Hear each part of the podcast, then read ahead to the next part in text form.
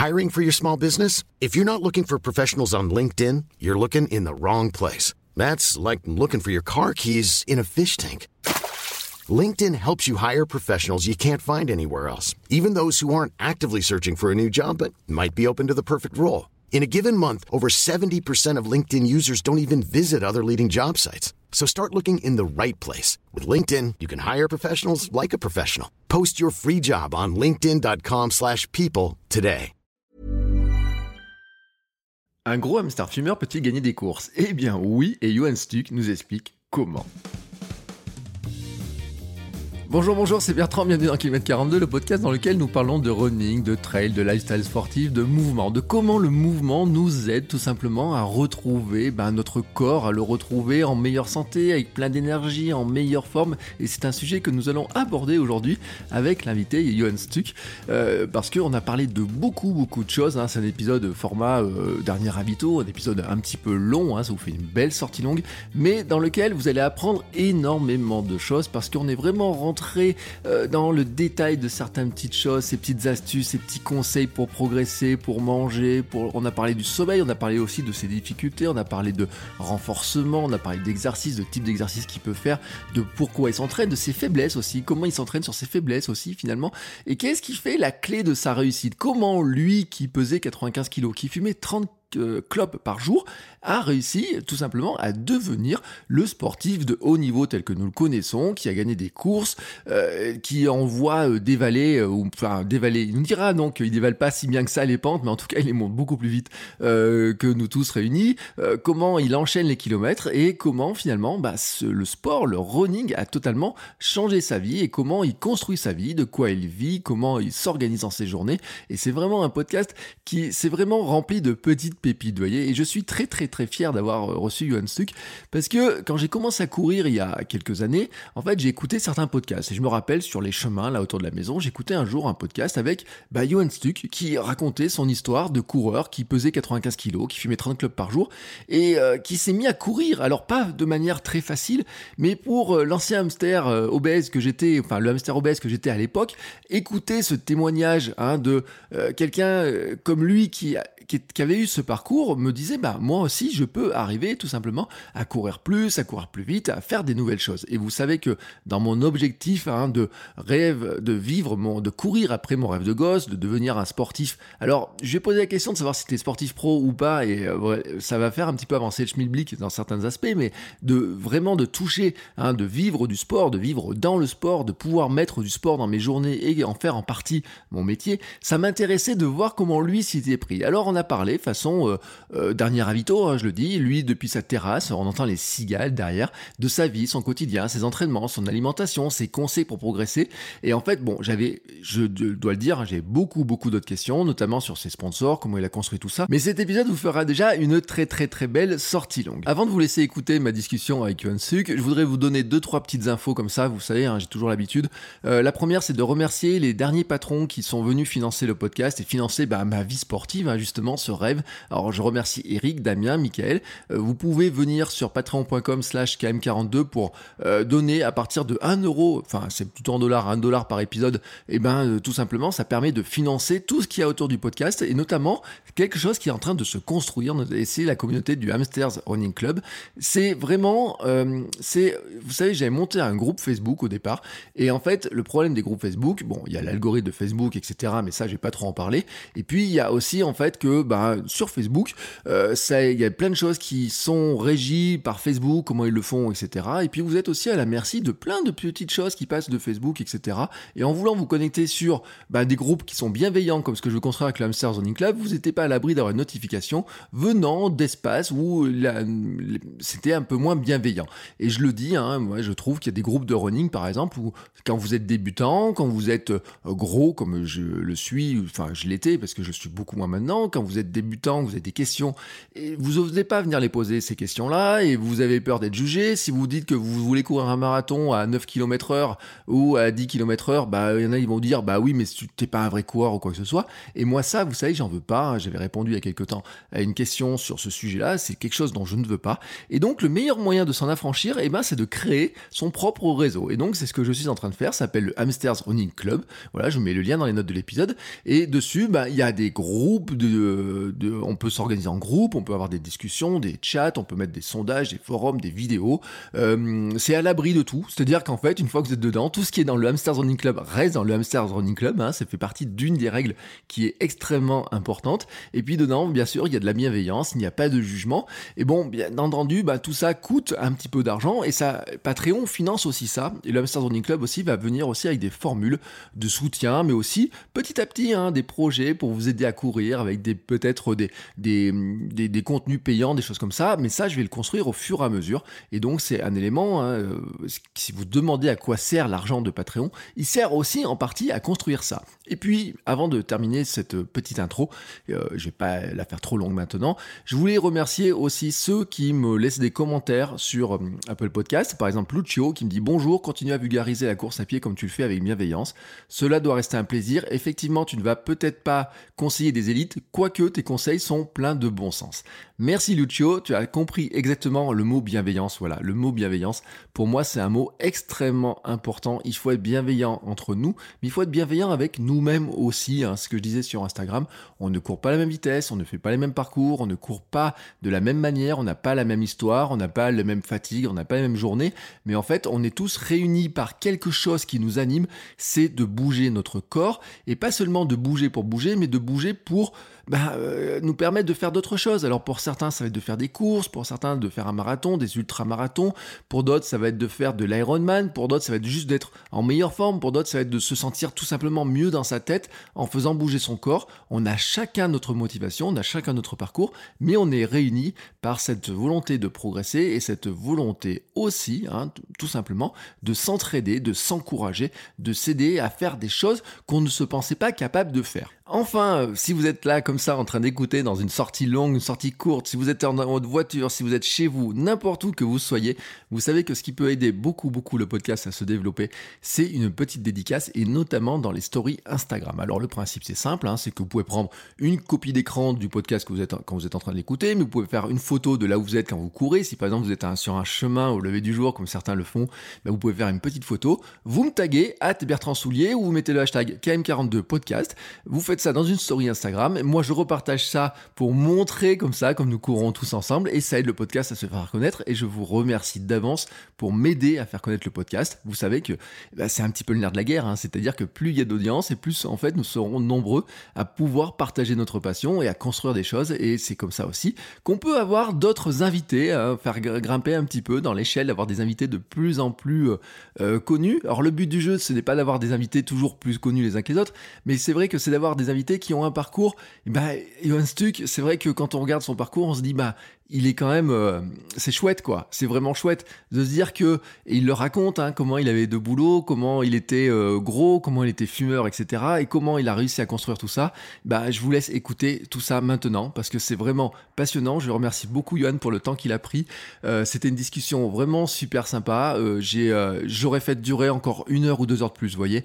ça aurait fait vraiment une grosse sortie longue. On aurait fait presque un temps marathon. Mais vraiment, j'ai pris tellement de plaisir à discuter avec Johan de tout ça et vous allez retrouver dedans des éléments qui donnent, beaucoup d'éléments qui donnent, que je vous ai donné dans les autres épisodes, un petit peu, vous voyez, par, euh, par bribes, un, épisode par-ci, un épisode par là, où je donne des éléments. Et lui, en fait, il va vous montrer que, bah, en recomposant tout ça, en reconstituant tout ça, en amalgamant tout ça, et eh ben, il en arrive là où il en est, avec bien sûr une valeur qui est importante, et on en parle à la fin, c'est un des slogans qu'il a sur ses chaussettes, euh, la notion, en fait, de travail, hein, d'être, comme il dit, c'est un besogneux qui travaille, qui travaille beaucoup pour arriver à faire ce qu'il a envie, mais euh, à faire ce qu'il a envie, il l'explique, hein, qu'est-ce qui l'anime réellement, et euh, vous allez voir que c'est super intéressant. Je vous laisse maintenant écouter cet épisode avec Johan Stuck, et on se retrouve la semaine prochaine pour un nouvel épisode.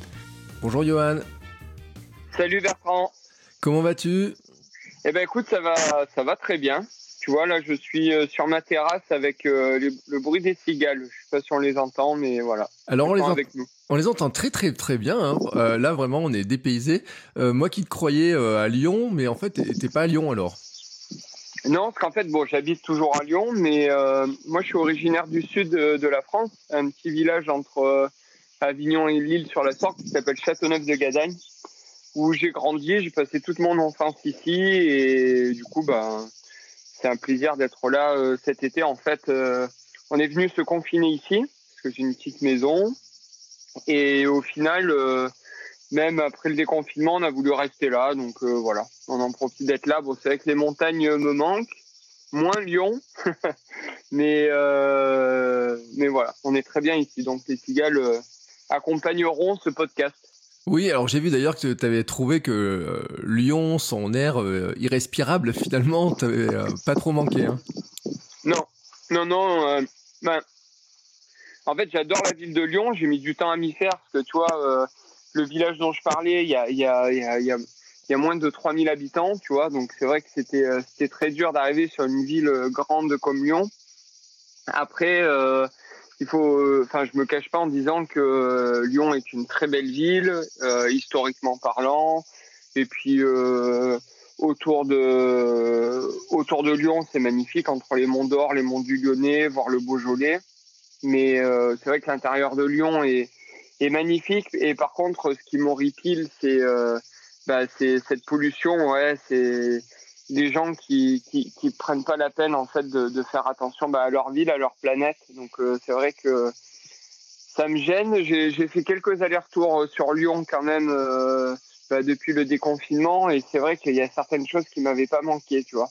Après, si je peux donner un petit coup de pouce à la ville de Lyon, surtout que bah, depuis les, dernières élections, bah, voilà, maintenant c'est pas sévère, donc il va peut-être y avoir des, choses euh, mises en place. Si je peux aider, euh, ce serait vraiment avec plaisir.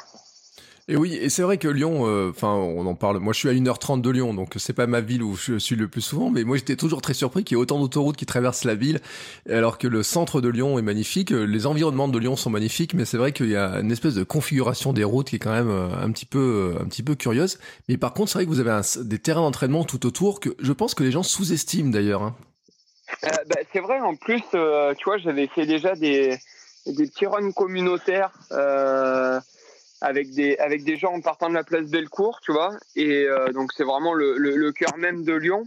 Et on était arrivé à faire un tour dans les monts d'Or, voire à arriver jusqu'au sommet le plus haut des monts du Lyonnais, tu vois. Donc euh, on avait fait deux sorties euh, voilà dans ce thème-là pour montrer que vraiment les, les espaces verts ils sont vraiment à, à deux pas quoi. Donc euh, ouais, c'est vrai que on n'imagine pas, euh, on n'imagine pas ça autour de Lyon. Et c'est vrai, comme tu en parlais, euh, le trafic routier, il est quand même exceptionnel. Bah, tout le monde connaît euh, le tunnel sous Fourvière, où on a les bouchons estivaux qui s'agglutinent ici. Alors apparemment, c'est en voie de disparaître. Mais bon, après quand ça, je sais pas. Et comment? Alors ça, c'est la, la grande question, quoi. Voilà. Voilà, bon, c'était une petite parenthèse sur Lyon, mais on n'est pas, là pour parler que de Lyon en tout cas, parce que le but du jeu, moi, c'était aussi qu'on parle de toi.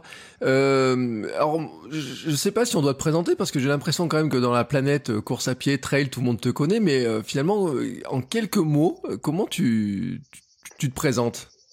Bah, En fait, ouais, on me connaît, mais au final, on me connaît très peu. Donc d'ailleurs, c'est pour ça que je suis super content de faire le podcast avec toi, si on parle de choses différentes. On, me connaît très peu, on me connaît un petit peu sur les réseaux sociaux, mais au final, euh, la personne, euh, Yuan Suk, euh, je parle à la troisième personne, mais, mais on la connaît très peu.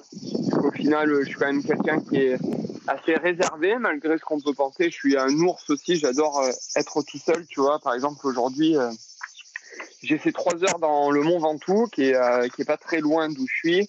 J'ai fait trois heures tout seul en croisant personne. J'étais la personne la plus heureuse, tu vois et j'adore euh, faire ça, me retrouver tout seul, même pendant 7, 8, 9 heures, euh, tu vois, euh, faire des petites traversées, c'est vraiment cool. Bah, pour me présenter vite fait, bah, je m'appelle Johan Stuck, donc je viens du sud, je suis né à Cavaillon, maintenant j'habite sur Lyon. J'ai commencé la course à pied assez tard, en 2010, donc je vais fêter mes 10 ans de course à pied et mes 10 ans d'arrêt du tabac et aussi d'autres choses, mais on n'en parlera pas trop. Mais, mais ouais, donc j'ai arrêté de fumer il y a 10 ans, en 2010, au mois d'août. Et lorsque j'ai arrêté de fumer, à l'époque, bon, je fumais plus d'un paquet par jour, j'en fumais, je fumais une trentaine de clopes. J'étais pizzaïolo à côté d'Avignon et j'étais responsable d'une petite boutique de déco la journée. Donc je travaillais beaucoup, je fumais beaucoup, je faisais beaucoup la fête, euh, même en semaine, euh, même euh, au-delà de, de, de, beaucoup de choses. Donc c'est arrivé des jours où je savais plus où j'allais garer ma voiture. Enfin, tu vois, j'étais dans des états qui n'étaient pas vraiment top. Et c'est vrai qu'à un, moment, je me suis dit ouais, il faut que j'arrête les frais. Donc euh, bon, j'ai essayé euh, plusieurs fois d'arrêter de fumer, mais en vain. Mais mais voilà, là, j'y suis arrivé. J'ai eu un déclic euh, un jour. Donc, euh, je suis arrivé à, à, tenir le cap une matinée. Après, bah, toute une journée, je me suis dit, bon, bah, c'est plutôt pas mal. Mais à l'époque, je faisais 95 kilos et je me suis dit, bah, si tu arrêtes de fumer, euh, il faudrait pas que tu compenses dans la bouffe. Donc, euh, je voulais pas atteindre le quintal.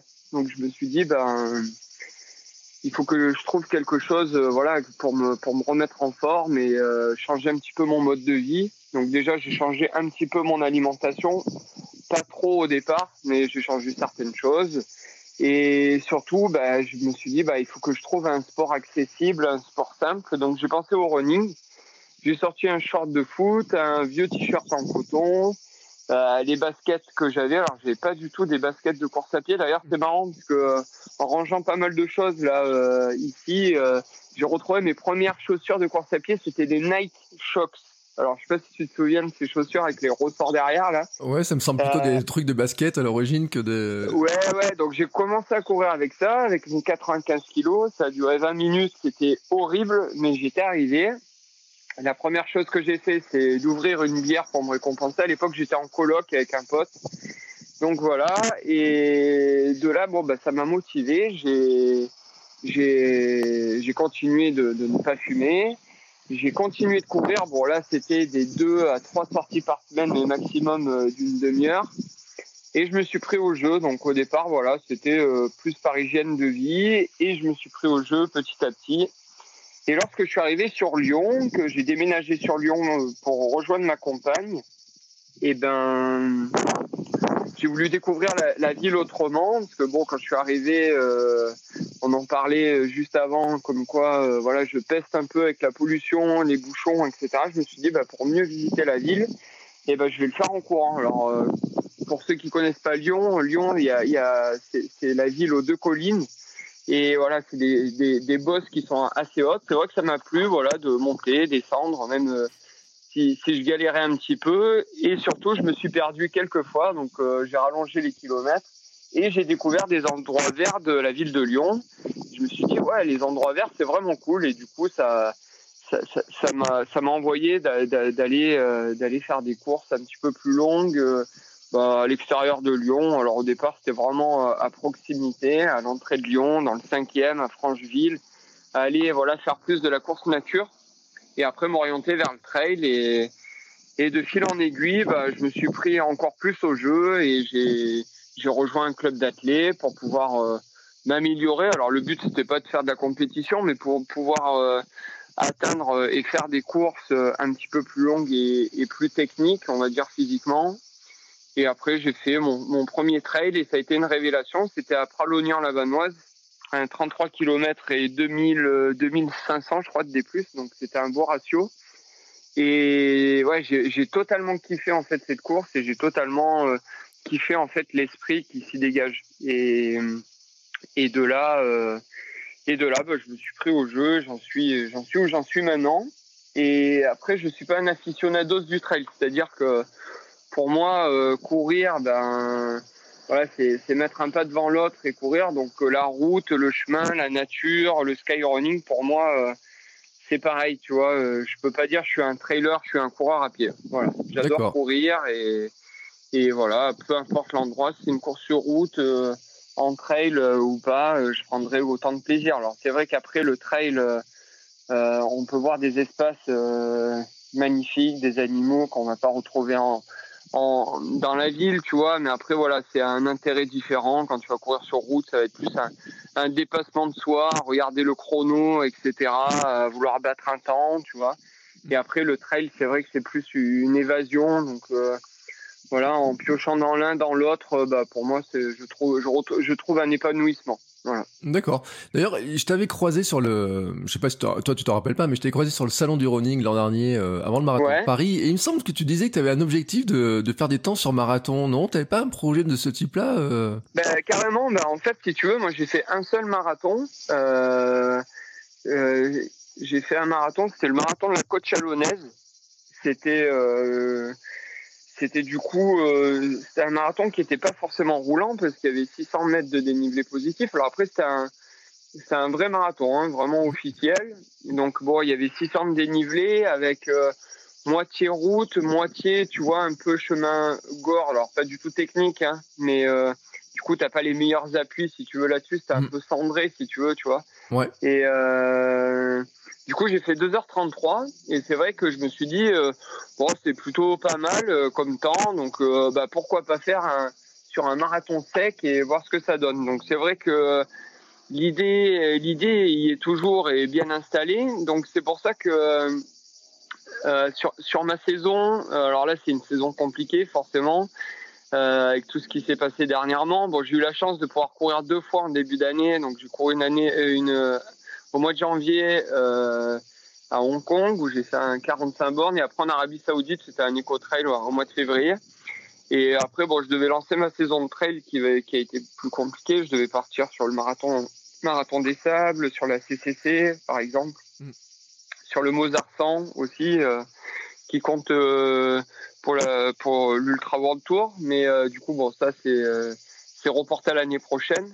Donc je vais faire quelques courses de trail en fin d'année et c'est vrai que j'ai envie de couper assez euh, assez tôt, donc peut-être en octobre, tu vois, faire ma coupure euh, mi-octobre, fin octobre, après les côtes de Paris que je compte faire s'il est maintenu. Et euh, derrière faire une coupure et vraiment faire une prépa derrière, donc euh, vraiment vitesse et essayer de, de, de, faire des beaux temps sur 10 km semi et marathon. Donc je pense bien lisser le truc en faisant une Saint-Élion relais par exemple euh, avec des collègues et puis vraiment, voilà, euh, on va dire favoriser cette qualité de vitesse, euh, peut-être un retour sur les crosses également, tu vois, pour vraiment travailler le pied euh, et être vraiment performant, voilà, dès, dès l'entrée des trails et faire plus spécifique derrière. Et ouais, après, peut-être, tu vois, faire un, marathon rapide comme Séville, peut-être, tu vois, des, des, courses en début d'année ou Valence, tu vois. non, Valence, c'est avant, je crois. Mais enfin, faire un marathon, ouais, euh, un marathon rapide. D'accord, mais alors ce qui est incroyable quand même, c'est que tu dis que tu pesais 95 kilos il y a finalement euh, 10 ans. Euh, c'est tu, tu dis bon, je me suis pris au jeu, mais euh, être rapide et courir autant comme ça, c'est tu penses que tu avais des qualités de départ? Qu'est-ce que qu'est-ce qui fait que tu arrives à ce niveau-là en fait? Ben, alors après, je pense ouais que j'ai eu des que j'ai des prédispositions, tu vois. Mais après, euh, tu vois, dans un sport, euh, dans un sport comme le running, qui est quand même euh, un, un, sport qui est quand même euh, difficile, tu vois, un sport individuel, euh, s'il n'y a pas de travail, malgré que tu aies des prédispositions, je pense que je pense que s'il n'y a pas de travail, tu, tu peux pas y arriver, tu vois. Donc, et je pense que pour, pour tout le monde, hein, donc il y a beaucoup de travail derrière. Après, je savais pas où j'allais aller. Euh, j'ai commencé à courir voilà euh, par hygiène de vie. Donc j'ai eu la chance d'y aller progressivement. Et je pense que c'est ça aussi euh, qui fait peut-être ma force. C'est que euh, en fait je me, depuis que j'ai commencé à courir je me suis écouté tu vois. Mm. et je suis pas rentré dans un phénomène aussi addictif où il fallait que je cours tout le temps tout le temps tout le temps tu vois. Et là par exemple en ce moment j'ai changé pas mal de choses dans mes entraînements. Je m'entraîne 20 à 25 heures par semaine, donc c'est vraiment beaucoup en polarisant, donc beaucoup avec le vélo aussi, donc euh, tout ça rentre euh, dans ce volume horaire. Mais tu vois, quand euh, je vais avoir une journée de repos comme j'ai eu hier, enfin j'ai switché, normalement je devais la faire aujourd'hui, mais je l'ai fait hier. ça m'a fait du bien, tu vois, j'en ai besoin.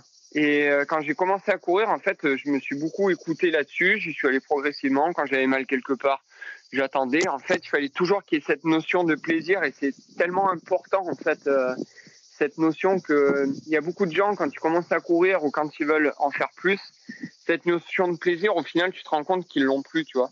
Ils courent pour courir et moi, si je rentre dans ce phénomène-là, euh, j'arrête la course à pied, tu vois. Donc, euh, donc voilà. Euh, J'y suis allé progressivement. Certes, j'ai peut-être quelques prédispositions, mais il y a quand même un énorme travail euh, qui est derrière. Et puis, euh, on le sait tous, la course à pied, c'est un sport qui est tellement ingrat que que, du coup, bah ouais, il faut, faut vraiment du travail, de l'écoute, de faire des, des petites choses à côté. Voilà, c'est un mode de vie, comme euh, je l'ai dit au départ. Euh, j'ai voulu changer de mode de vie et la course à pied, en fait, m'a beaucoup aidé là-dedans. Donc, elle m'a aidé euh, à m'épanouir sur pas mal de choses, mais aussi à découvrir, à découvrir les légumes, par exemple, que je mangeais pas du tout. Enfin, tu vois, à être plus résistant. Je vais plus voir le médecin maintenant, tu vois. depuis que j'ai arrêté de fumer, enfin, tu vois c'est pas des bêtises hein, ce qu'on dit, hein, c'est que voilà, euh, ça, ça, ça, baisse ton système immunitaire de ne rien faire, de de de pas fumer, enfin de, de fumer, euh, enfin voilà, de mal manger. Euh. tu vois, moi quand je vois des personnes qui parlent du body positive, j'en parle vite fait parce que c'est pas le sujet, mais de s'accepter, d'être ronde, etc. Je veux bien, mais le problème après, c'est que tu t'acceptes comme ça, c'est super bien, mais après derrière, tu vois c'est pas bien pour ton corps, tu vois. Pour ton corps, c'est pas bien. Pour ta tête, c'est bien, mais pour ton corps, c'est pas bien parce que euh, derrière, tu vas engendrer plein de maladies et, et c'est pas bien. Du coup, es, je vois certaines personnes qui mettent en avant ça et euh, moi, ça, ça, ça m'énerve des fois en me disant, ouais, c'est bien, tu donnes confiance à d'autres personnes, ça c'est super bien, mais par contre, bah, tu les incites à rester comme ça et du coup, euh, à être euh, peut-être plus tard en très mauvaise santé à cause de ça, tu vois. Et ça, c'est pas un bon exemple. Enfin bref, voilà. Ouais. Mais euh, mais du coup, du coup, voilà, il y a, y a, pas mal de, de choses à côté qui m'ont permis de progresser et beaucoup de travail, ouais. Ouais, et en fait, c'est ce qui m'intéresse parce que tu es vraiment l'exemple. Alors, euh, dans les auditeurs du podcast, euh, on se surnomme maintenant les hamsters, et c'est le Hamsters Running Club, parce que en fait, c'est exactement ça que tu décris, et c'est c'est pour ça que je tenais vraiment à t'avoir dans le podcast. Euh, parce qu'on est plein en fait. Moi je faisais 105 kilos il y a 4 ou 5 ans. Euh, J'en ai perdu euh, 27 ou 28 hein, avant de devenir ouais, marathonien. On a des gars dans le groupe qui en ont perdu 40 ou 50. Tiens, hier j'ai vu, euh, je me rappelle pas des prénoms, mais euh, je, je, crois que j'en ai vu un à 50 kilos en moins. Ah, et euh, qui veut faire de l'ultra, voilà, des choses comme ça. Donc on, on parlera un petit peu de, de, de tes conseils d'ultra, mais euh, et c'est vrai que cette histoire de plus aller voir le médecin, moi j'avais dit un jour dans mon dans un autre podcast que j'anime, j'ai dit mais euh, je suis passé de quelques visites par an chez le médecin à plus de visites du tout. Ma seule visite, c'est mon certificat médical pour avoir de m'inscrire au club. C'est ce, que je dis à chaque fois. C'est euh, moi quand je vais le voir, c'est juste pour ça, tu vois. Donc c'est marrant, c'est juste pour le voilà pour pour euh, remettre à jour ta licence. Quoi. Ouais, et ce qui est marrant, c'est qu'elle me dit, alors elle me fait un petit électrocardiogramme, parce que comme j'ai dépassé les 40 ans, j'en ai un tous les deux ans maintenant, et elle me prend mon pouls, elle me prend tout ça, elle me dit, ah, ça se voit que vous courez quand même, euh, c'est très bas, votre fréquence cardiaque, c'est parfait, euh, votre cœur va bien, c'est nickel. Et c'est vrai que elle m'a connu dans l'époque à 105 kilos, et elle me regarde et elle me dit, oui, je peux pas vous empêcher de courir. elle me dit, bah, franchement. Ouais. Et c'est vraiment un, un élément important. Ouais, ouais, bah carrément. Moi, j'ai eu la, même anecdote. C'est, je me suis fait opérer il y a, il y a, deux ans, tu vois. Et euh, quand on m'a mis, si tu veux, euh, enfin toutes les électrodes sur moi, tu vois, j'avais une anesthésie générale. La personne m'a demandé si j'allais bien parce que mon pouls était super bas avant l'opération, tu vois. Et je lui dis non, non, mais vous inquiétez pas, c'est que je cours et tout. Ah bon, bah ça va, tu vois. Donc euh, ouais, ouais. Mais, mais c'est bien, ouais. Et du coup, on est beaucoup plus résistant aussi euh, à pas mal de maladies. Quand il y a un virus autour, ben ouais, on est, on, est, on est plus, euh, ouais, on est plus euh, là à, à pouvoir euh, vaincre, tu vois, ces épidémies de gastro, de grippe, etc. Ou même à, se régénérer beaucoup plus rapidement, quoi. Donc c'est vrai que le sport, je dis pas à outrance, mais le sport, je pense qu'il faudrait que ça fasse partie intégrante de notre vie, quoi. Voilà, de de bouger, le manger, bouger. Mm il y en a, ça fait rire quand on entend manger, bouger, mais c'est tellement important de bien manger et, de, et de se faire plaisir en sport. Après, il euh, faut pas non plus regarder euh, et peser ce qu'on a dans son assiette, mais euh, il faut savoir se faire plaisir à côté, récompenser son corps. Bah, après, à, peser les, les aliments qu'on a dans son assiette, non, il faut aussi savoir se faire plaisir, se récompenser à boire une bière pour ceux qui aiment boire une bière, un verre de vin ou juste manger du chocolat. Il faut, faut rester. La, course à pied, c'est un sport qui est tellement éphémère que tout peut s'arrêter du jour au lendemain, tu vois. donc voilà, il faut savoir faire plaisir. Voilà, la, vie vaut d'être vécue, donc voilà. Donc il faut se faire plaisir quand même à côté. Alors, on avait dit, euh, je suis tout à fait d'accord avec toi. Tu as parlé de travail quand même, de dire il y a beaucoup de travail pour arriver à ce niveau. Euh, on a du mal à imaginer quel est le, quotidien d'un sportif parce que euh, finalement, est-ce que tu es un sportif pro? Comment tu, tu te présentes Non, ben moi en fait, quand on me demande ce que je fais dans la vie, je dis je travaille dans le sport. Tu vois, au moins c'est assez large. en gros, j'accompagne des gens déjà. ça, c'est ma principale activité, c'est-à-dire que J'accompagne des gens avec de la programmation d'entraînement, donc euh, je leur donne euh, des, euh, des, outils pour leur dire quoi faire, vélo, course à pied. Je m'adapte en fait à, à, à, leur vie socio-professionnelle, si tu veux, et du coup, en fonction de la personne, ben voilà, je leur fais de la programmation d'entraînement. En plus de ça, ben, j'essaye de, de faire quelques visios. Ça, en fait, c'est tout nouveau. Je l'ai fait depuis le confinement où je voulais garder, tu vois, quand même une émulation euh, avec les personnes que j'entraîne. Et euh, du coup, maintenant, je fais des visios euh, deux à trois fois par semaine où voilà, je donne, je donne quelques conseils et au moins il y a un suivi, tu vois. Et puis j'essaye de, rester sur quelque chose d'assez social. Donc où ils communiquent entre eux, où on partage beaucoup de choses entre nous, voilà, histoire d'être transparent et voilà, rester sur quelque chose de quelque chose de fun, quoi. Donc euh, voilà, ça c'est ma principale activité. Après, j'ai créé une petite marque euh, de vêtements que euh, j'essaye de développer avec ma compagne et maintenant plusieurs ambassadeurs de la marque. D'ailleurs, j'ai lancé une petite campagne ambassadeur il y a quelques mois et voilà, j'essaye d'en avoir des, des, nouveaux, un petit peu dispatchés dans la France entière. Ça s'appelle I Am Woodstock. Là, on vient d'ailleurs de recevoir la nouvelle collection. Euh, donc on travaille sur ça aussi, entre bah voilà, euh, les réseaux sociaux euh, qu'il faut alimenter euh, pour montrer les nouveaux produits, montrer l'activité de la marque, le site internet, les envois des colis, répondre aux gens. ça fait pas mal de boulot aussi. Et puis à côté, bah voilà, il y a la course à pied. Alors après, moi sincèrement, tu vois, je gagne pas des 100 et des 1000 grâce à la course à pied. Hein. Le but c'est c'est vraiment de, de, me faire plaisir, d'essayer de, de, voyager tant que je le peux, euh, de faire découvrir en fait euh, bah, ce que je fais aux gens bah, qui peuvent pas le faire. Ou euh, tu vois quand je vais faire une course par exemple à Hong Kong ou en Arabie Saoudite je pense que c'est un bon exemple. Parce que moi j'y suis allé un petit peu à reculons au départ en Arabie Saoudite tu vois mm. d'ailleurs ma femme m'a pas accompagné parce que je préférais pas. Et au final c'est vrai que c'est un pays qui s'ouvre petit à petit je dis pas qu'il est ouvert hein, parce qu'il y a encore il y a des dizaines et des dizaines d'années euh, à travailler encore, je pense. Mais c'est un pays qui est tellement magnifique à voir, franchement, euh, tu vois. Euh, et ça casse un petit peu tous les codes qu'on peut penser. Et, et voilà, du coup, j'aime bien partager ça, partager avec les gens qui me suivent et dire, bah voilà, j'essaye d'être proche, tu vois, avec les gens. tu vois, comme je l'ai fait, par exemple, quand on s'est vu au salon du running. Enfin, je suis pas une star de la course à pied, tu vois. Donc moi, je suis plus là à échanger avec les gens à dire bah voilà, j'ai eu la chance de pouvoir aller là. Euh, si tu veux des petits conseils, n'hésite pas à me contacter. J'essaye de répondre, tu vois, aux gens tant que je peux. Parce que j'ai quand même des, journées bien remplies, tu vois, entre 20 25 heures d'entraînement par semaine, les, les entraînements à gérer, les planifications, les visios, euh, la marque, etc. Plus les réseaux sociaux parce que je suis euh, suis assez actif dessus, donc ça fait des journées très remplies. Voilà, c'est pour ça que je dis bah voilà, moi je travaille je, travaille dans le sport et non, je suis pas professionnel. On va dire peut-être sportif de voilà euh, élite ou haut niveau, tu vois, mais euh, je suis pas sportif pro, quoi. Non, non. Oui, ou disons que tu es sportif pro à ta manière, en fait, avec différentes activités, mais que euh, finalement, il y a un, tout un ensemble de choses qui font que la marque, j'ai envie de dire, hein, autour de toi, Yon Stuck et Yann Woodstock, fait que la course à pied fait un support de tout ça, en fait, hein, tout un, un univers, quoi.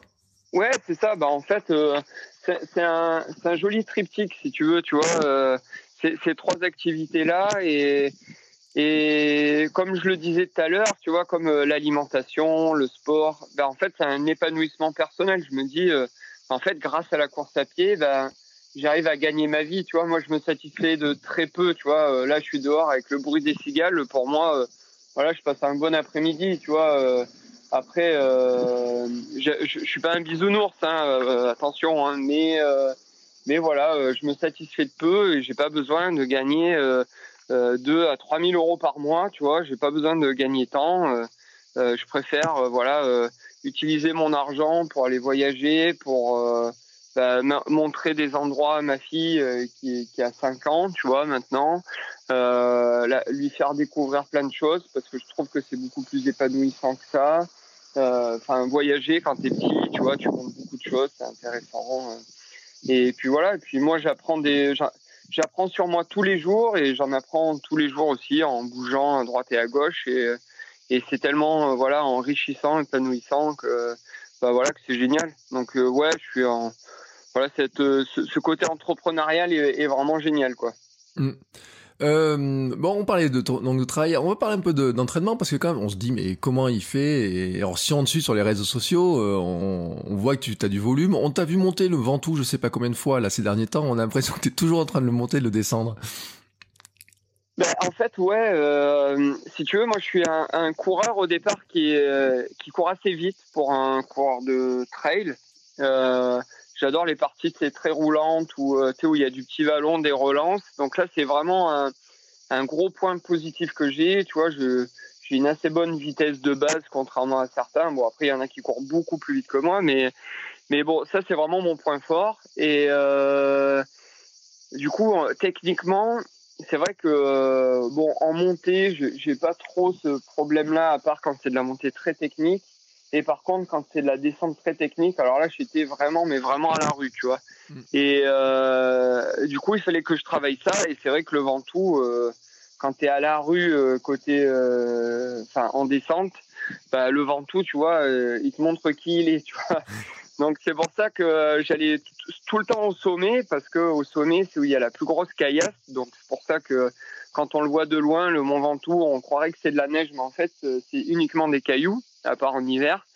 Mais euh, du coup, je vais là-dedans, tu vois, et j'essaye de bah, de travailler, voilà, la, la posture en descente, la fréquence en descente, la la, la, vision de la descente, tu vois, gérer un petit peu sa trajectoire, sa pose de pied, savoir où poser le pied, euh, savoir où bien regarder, tu vois.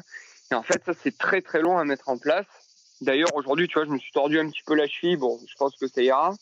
Mais euh, du coup, j'essaye de beaucoup bosser là-dessus. Tu sais, je suis besogneux et, et du coup, je sais que ça, c'est quelque chose qui, qui, qui, est, qui est, que je dois travailler. Alors, le, ma fin de, de, saison, tu vois, je vais faire euh, Belle-Île Trail et, euh, et l'Eco-Trail de Paris.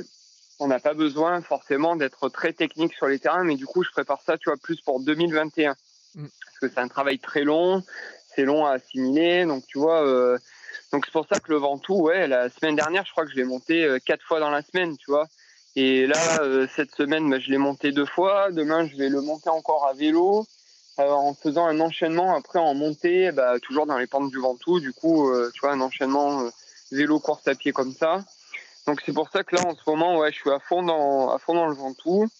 Et puis après, ce qui est pas mal, c'est que je vais partir sur sur la Plagne prochainement et qui est ma station de cœur. Et du coup, je vais essayer de encore mettre ça en place, encore en plus sur des crêtes, tu vois, et, et vraiment me faire le pied là-dessus parce que c'est très frustrant frustrant pour moi parce que j'arrive à faire quelques assez bons résultats, tu vois, sur des courses euh, où il y a un petit peu de niveau. Et, en fait, je pourrais faire mieux parce qu'en fait, euh, voilà, on me défonce en fait dans les descentes. Enfin, tu vois, euh, je peux perdre des places et c'est ultra frustrant, quoi.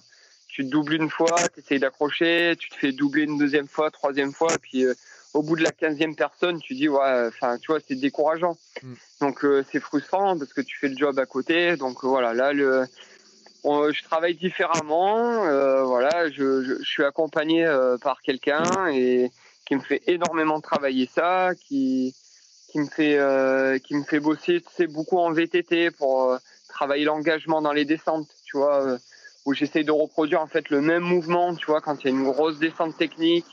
Donc voilà, c'est vrai que j'ai le buste bah, qui commence à aller plus vers la pente, tu vois, donc c'est positif au lieu de plus se reculer, tu vois, même si tu le sais dans ta tête qu'il faut engager, bah, tu le fais pas forcément. Donc en le faisant, en refaisant, bah, c'est pour ça qu'en ce moment, bah, je suis boulimique du Ventoux, mais voilà, c'est l'endroit le, le, le, mieux pour travailler vraiment voilà, le pied, la cheville, etc. Donc bah, on va voir ce que ça donne. Et puis, puis voilà. Ouais, mais je sais plus qui c'est qui me l'avait dit, parce qu'un jour dans les recos, j'en ai discuté avec quelqu'un. Je sais plus si c'est Laure Blanchet ou euh, Patrick Bringer qui disait qu'il y a beaucoup de courses qu'on perd dans les descentes, en fait. Hein. C'est en trail. Hein. Ah, mais totalement. Hein, euh, moi, je vois des courses, euh, enfin, c'était c'était vraiment catastrophique, quoi. Et du coup, tu subis, tu vois.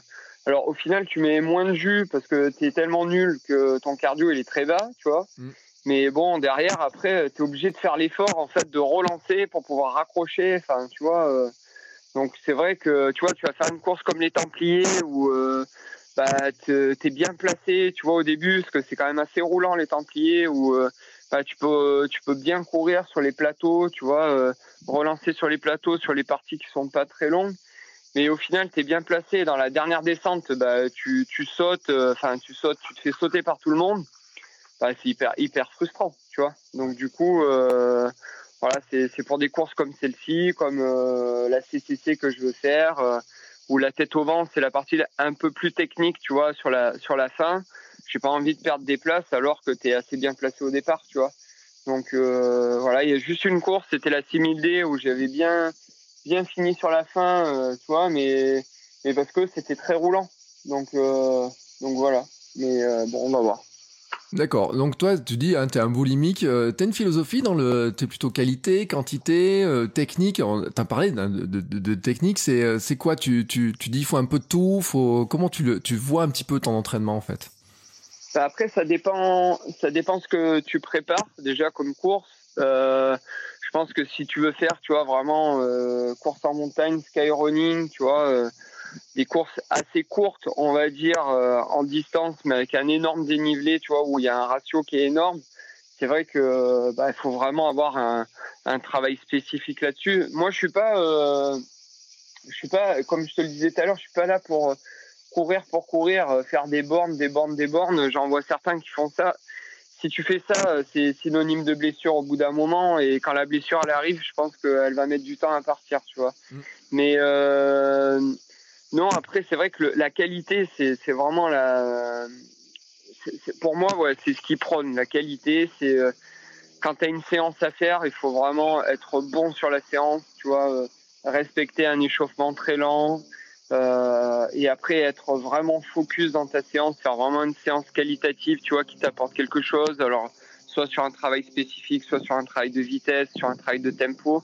Et puis après, qui est très important et ce que beaucoup de gens oublient, c'est de courir lentement. Et ça, euh, c'est dingue de dire ça. Des fois, tu as des gens, ils te regardent bizarrement, mais courir lentement, c'est tellement important. Parce que moi, je vois des personnes qui courent en footing, je me dis, mais les mecs, comme ils courent, ils doivent déchirer sur 10 km, tu vois. Mm. Et en fait, quand tu vois le mec qui fait un marathon ou un semi derrière, il est quasi à la même vitesse que son footing. Et enfin, je le vois, hein, j'ai des personnes que, que j'entraîne. Euh, quand je leur dis, euh, tu vois, euh, qu'il y a trois allures différentes entre le footing et le marathon, tu sais, ils me regardent bizarrement, tu vois. Mm. Et en fait, ils comprennent qu'une allure marathon, une allure marathon, c'est une allure soutenue, tu vois. Et ils se rendent compte que leur footing, en fait, est trop soutenu par rapport à ce qu'ils font. Et du coup, quand tu cours trop vite, pour ton échauffement pour une séance, bah, du coup, tu as déjà grillé des cartouches pour ta séance, donc tu fais pas une séance qualitative.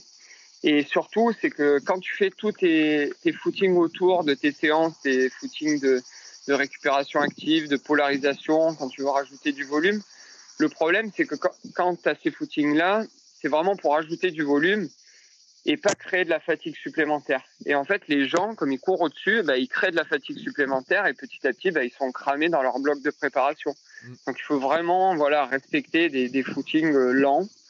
Et voilà, moi ça ça m'a fait bizarre au départ quand on m'a dit non mais tu cours trop vite et du coup euh, tu vois je fais des footings à 12 à l'heure. Euh, j'ai mon cardio, je suis à 105, 110, tu vois. Mm. Je me dis c'est pas normal de courir à cette vitesse-là, mais en fait si. Et en fait tu te rends compte que voilà c'est hyper important. Tu vois aujourd'hui au Ventoux, euh, le trois quarts du temps je marche tu vois. Alors, c'est vrai qu'il y a beaucoup d'endroits où tu dois marcher, mais euh, mon cardio, il doit pas dépasser les 135, 140. Alors après, maintenant, tu vois, je, suis pas focus sur ma montre, mais euh, je sais quand je suis trop ou trop bas. Donc voilà, il faut chercher vraiment l'aisance respiratoire et puis au contraire, pour derrière, en descente, essayer d'envoyer et d'être, euh, voilà, si tu envoies trop en montée, bah après, t'as pas la, la, la, la, même vision en descente, t'es fatigué, t'as moins géré, tu vois. Donc mm. voilà, c'est tout un travail de patience. De toute façon, un course à pied, c'est un sport de patience et un travail sur soi. Ouais, mais c'est marrant parce que c'est vraiment le genre de conseil. Alors que je, moi, je racontais des anecdotes sur des trails où euh, j'ai vu des coureurs s'épuiser à monter en courant pendant que moi je marchais à côté. Ouais, bah forcément, je te laisse imaginer la relance, comment ça s'est passé pour eux et pour moi. Euh, pourtant, euh, avec mon niveau à moi qui, qui, qui, qui, est, tout petit.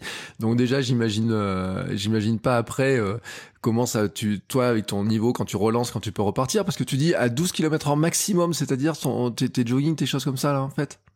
Ouais, ouais, ouais. Tu vois, par exemple, euh, je vais te donner un exemple. Là, euh, bon, demain, j'ai ma séance enchaînée, euh, tu vois, euh, monter du Ventoux, descendre, pédaler un petit peu et partir en côte. Et le lendemain, je dois faire 25 km en deux heures. Donc, tu vois, ça fait du 12,5 de moyenne. Et au départ, je dois partir vraiment calmement à 11 et finir peut-être à 14, tu vois, mais pas dépasser les 14. D'accord. Alors que avant, tu vois, je faisais mon footing, je sais pas, sur les quais à Lyon je suis à ouais à 4,10 au kilo quoi tu vois. Hmm. et tu vois en regardant ma montre à 4,10 au kilo je suis à 130 en pulse et en fait c'est trop rapide. C'est trop rapide. Donc euh, c'est vrai qu'il faut s'adapter mais au final bah tu profites beaucoup plus de tu vois t'es jamais t'es pas tout le temps en prise sur tous tes entraînements quoi. Donc bah tu profites et tu regardes tu cours euh, plus doucement et, et c'est plaisant au final Ouais. Alors j'ai vu aussi quand même, alors quand on parle de polarisation, c'est qu'il y a quand même des moments où tu envoies tout ce qu'il y a à envoyer. Et notamment, j'ai vu que tu étais un adepte du jerk. Ah bah ouais, pour moi c'est la séance la plus qualitative, le jerk, tu vois. C'est ce qui est bien, c'est que pour quelqu'un qui a pas trop le temps en fait, euh, tu vois, pour s'entraîner, le jerk c'est pas mal parce que c'est une séance qui est assez courte, tu vois. Ouais, alors on va expliquer le euh, principe en fait hein, du jerk. Vas-y, je laisse expliquer le principe. Ouais, en fait, t'as as, deux as, deux façons en fait euh, de travailler le jerk. Donc tu peux le travailler en côte déjà. Donc en gros, c'est un travail en côte. C'est, on va pas chercher de la PMA. Donc c'est pas quelque chose vraiment en aérobie. Donc on va chercher quand même de soutenu, mais pas au max non plus. Par contre, avec une récup très active. Donc soit euh, on prend on va dire, on va partir une minute en côte et on va redescendre jusqu'au point de départ en 50 secondes, tu vois. Mm. Ça, c'est un exemple, tu vois. Donc, euh, c'est une descente assez active et, on va enchaîner là-dessus. Soit après, on peut faire aussi un travail différent en côte où euh, on va faire du une minute, une minute, donc montée descente. Après une minute, 50 secondes et une minute 40 secondes, tu vois, pour finir vraiment sur une dérive cardiaque euh, assez assez haute avec un décrochement, tu vois, là-dessus.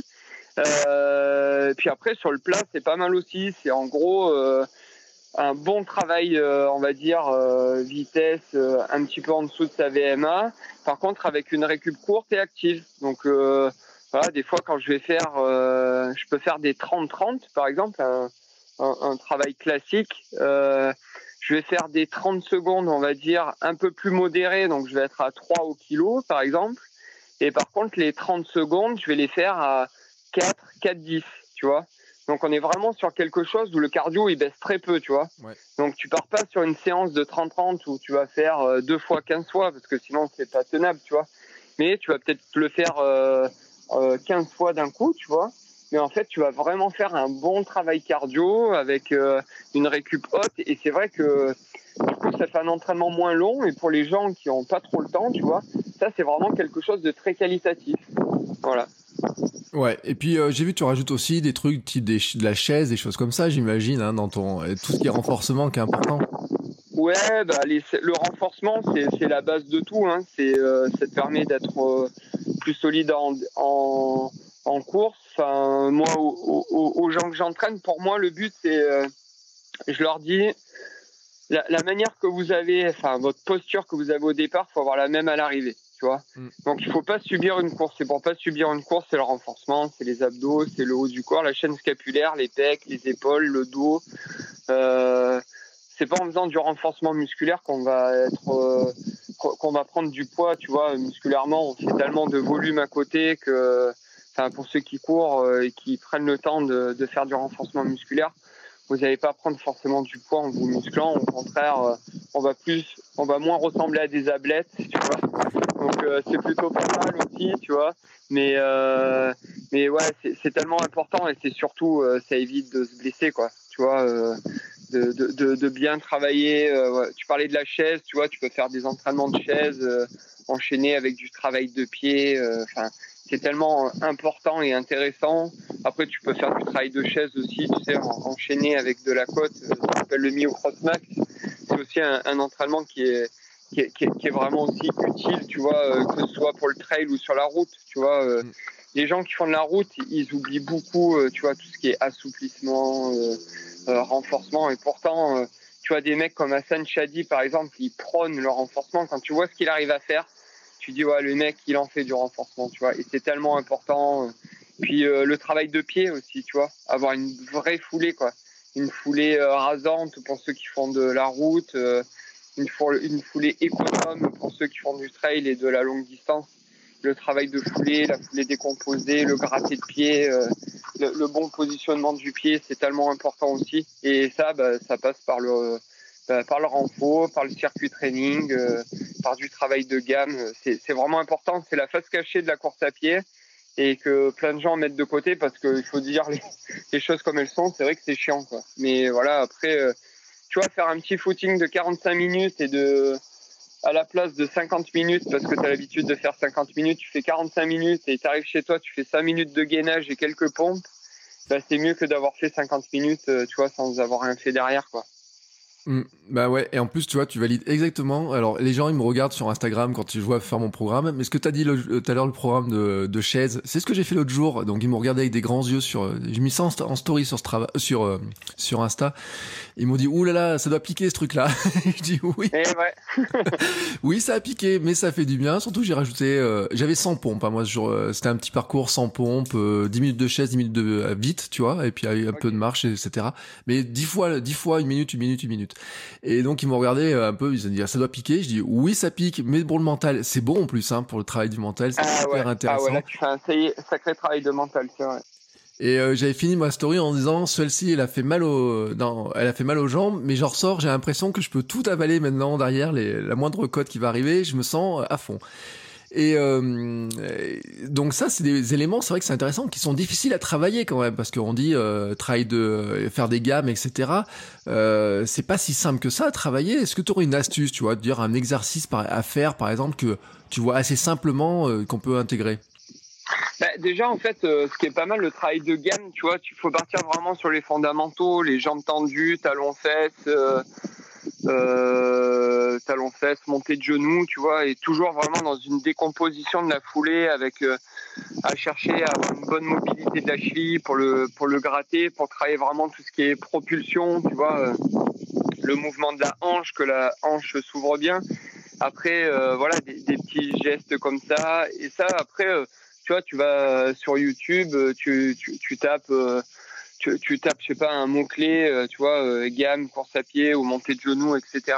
Et tu vois vraiment, en fait, euh, le, bon travail de partir sur des bonnes bases, tu vois. Et en fait, tu te concentres. Et après, partir sur, comme quand tu vas faire une séance, tu pars sur 20, 30, 40 minutes d'échauffement et derrière, tu fais 10 à 20 minutes de gamme. Alors, c'est sûr que bah, là aussi, hein, tu travailleras ton mental.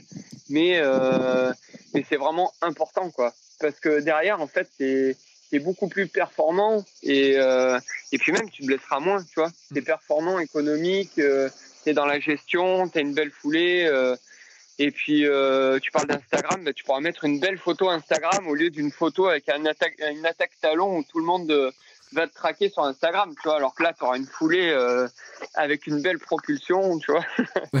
où tu te prends en photo quand tu fais tes foulées bondissantes, tu vois. C'est non, non, mais euh... et puis là, tu as la vraie photo d'Instagrammeur, quoi, tu vois. Mm. Mais euh, ouais, voilà, c'est vraiment important, tu vois, ce travail de, de, Il faut le faire au moins une fois par semaine ou toutes les deux semaines, tu vois. Euh, en, en, au lieu de faire voilà une heure de sortie, bah, tu fais, euh, tu, tu t'inclus euh, dedans 20 minutes de gamme ou 10 minutes de gamme, c'est déjà pas mal, quoi, tu vois. Et après, ouais, il faut regarder sur Internet, il y a quand même il y a quand même maintenant pas mal de tutos, on va dire, où, euh, même tu as certains pros, euh, je reparle d'Assan Chadi, mais après il y a d'autres coureurs à pied. Il faut plus aller regarder les coureurs de route, tu vois, où ils ont fait une école d'athlètes, tu vois. et sur l'école, une école d'athlètes, ça t'apprend tout, tu vois. Ça t'apprend vraiment les fondamentaux, les trucs. T'es petit, t'es bête et discipliné, donc tu suis ce qu'on te dit et au final, ça t'apportera vraiment énormément. Mm. Quand tu regardes la plupart des trailers, tu vois, des mecs comme Julien Rancon, Manu Messa, François Den, même, ils viennent de l'école d'athlètes. Ils ont fait de l'athlète petit, ils faisaient les les interclubs, euh, tu vois. Euh, du coup, ils ont quand même des fondamentaux qui sont vraiment super bien développés. Après, euh, voilà, c'est des, extraterrestres derrière, mais ils ont des bonnes bases et c'est pour ça qu'ils courent très bien et surtout que voilà, ils ont un très bon rendement quoi, en dehors de, en dehors du reste quoi. Euh, d'ailleurs, pendant le confinement, tu, faisais tes séances en live. Hein, tu proposais des séances euh, de, de renfort. C'était quoi le mercredi ou je sais plus quel jour c'était? Ouais, c'est ça. Alors peut-être que je vais, euh, je vais, peut-être en, les refaire, tu vois, parce que j'ai eu pas mal de demandes en fait. Ce qui trouvait ça pas mal. Donc tu vois, c'était plus un renfort adapté à tout le monde, un petit peu cardio, tu vois, à faire chez toi. Donc il suffisait que tu aies autour de toi deux mètres, tu vois et un mur et une chaise. Et du coup, j'essayais de faire des, petits renforts comme ça. Voilà. Euh. Moi, ça me prenait 15-20 minutes de mon temps. C'était pas grand chose, tu vois. Et euh, du coup, les gens se connectaient et, puis voilà, la plupart étaient contents. Donc euh, après, j'ai arrêté euh, lors du déconfinement. Mais c'est vrai que c'est un truc que je vais peut-être, je peut-être remettre en place, que j'ai gardé en fait avec les gens que, que je suis. Mais pourquoi pas le faire, tu vois, direct en live les mercredis ou ou mardi. Enfin voilà, ce serait pas mal, ouais. Ouais. alors ceux qui te suivaient sur Instagram aussi, ceux qui te suivent, ils t'ont vu sur ton home trainer. Je ne sais pas combien d'heures tu as passé sur ton home trainer.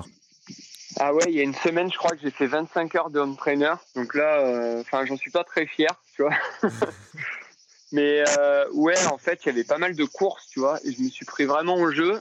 Et par contre, tu vois, au bout de la deuxième semaine, je commençais à être bien fatigué, tu vois. Et, du coup, ouais, enfin, c'est le seul truc que j'avais, parce que j'essayais de vraiment respecter, tu vois, le truc euh, euh, du confinement. Et pourtant, tu vois, comme tu l'entends, là, on est en pleine campagne. Mais bon, voilà, je dérogeais pas aux règles. J'ai suivi, euh, suivi ce qu'on nous disait. Donc, du coup, euh, je dis pas que je suis pas allé courir, mais quand j'allais courir, je restais dans mon rayon d'un kilomètre. Et euh, voilà, du coup, euh, je vais faire plus du spécifique à pied. Et en fait, tout mon volume, je l'ai fait à vélo. Et je me suis pris au jeu. Puis après, derrière, je me suis amusé à faire des interviews, tu vois. Euh. Alors, c'est pas des podcasts, hein, mais euh, c'était, voilà, je faisais des interviews un peu de personnes que je connaissais pour voir un petit peu leur quotidien. Euh, voilà, je, je, c'était divers et varié, tu vois. J'ai, j'ai, j'ai interviewé, par exemple, Marine Leleu, qui est très active sur les euh, tu vois, pour savoir ce qu'elle faisait. Parce que pour moi, c'est une nénette qui est hyper active, donc c'était pour savoir ce qu'elle faisait, c'était intéressant. Comme aussi bien parler avec euh, la station de Combloux, euh, qui, est, en Savoie, tu vois, pour, pour savoir un petit peu ce qu'ils faisaient de leur côté aussi, tu vois, comment vivaient les, les stations de ski avec la fermeture précipitée de la station et comment ils voyaient l'été et l'intersaison après, j'ai interviewé des, des, sportifs de haut niveau comme euh, Mathieu Péché, euh, Thibaut Pinot, Arnaud Desmar, mm. tu vois, des, des, des, gens comme ça.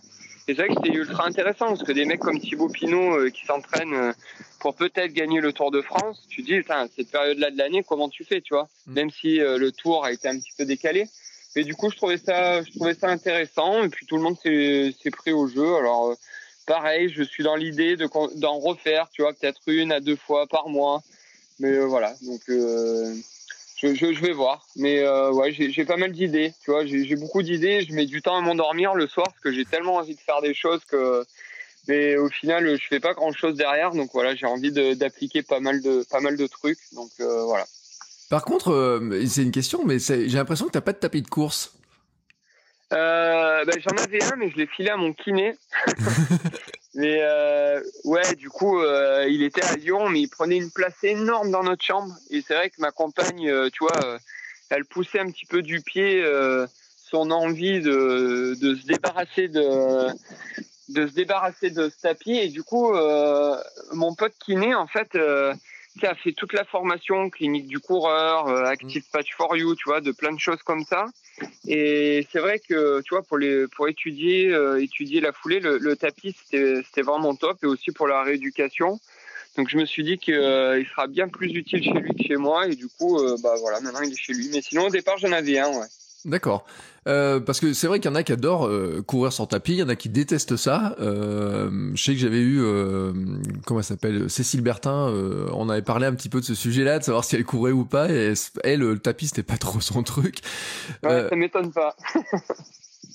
Mais euh, voilà, donc c'était euh, une petite question parce que c'est vrai que c'est une, des grandes questions qui euh, et puis moi qui m'a souvent été posée. Moi non plus, j'ai pas de tapis. Puis je dis moi courir franchement sur un tapis, c'est pas le truc qui m'intéresse le plus. Mais c'est vrai que des fois on se dit que sur des périodes hivernales, ça peut être aussi un, outil qui est peut-être très utile quand même.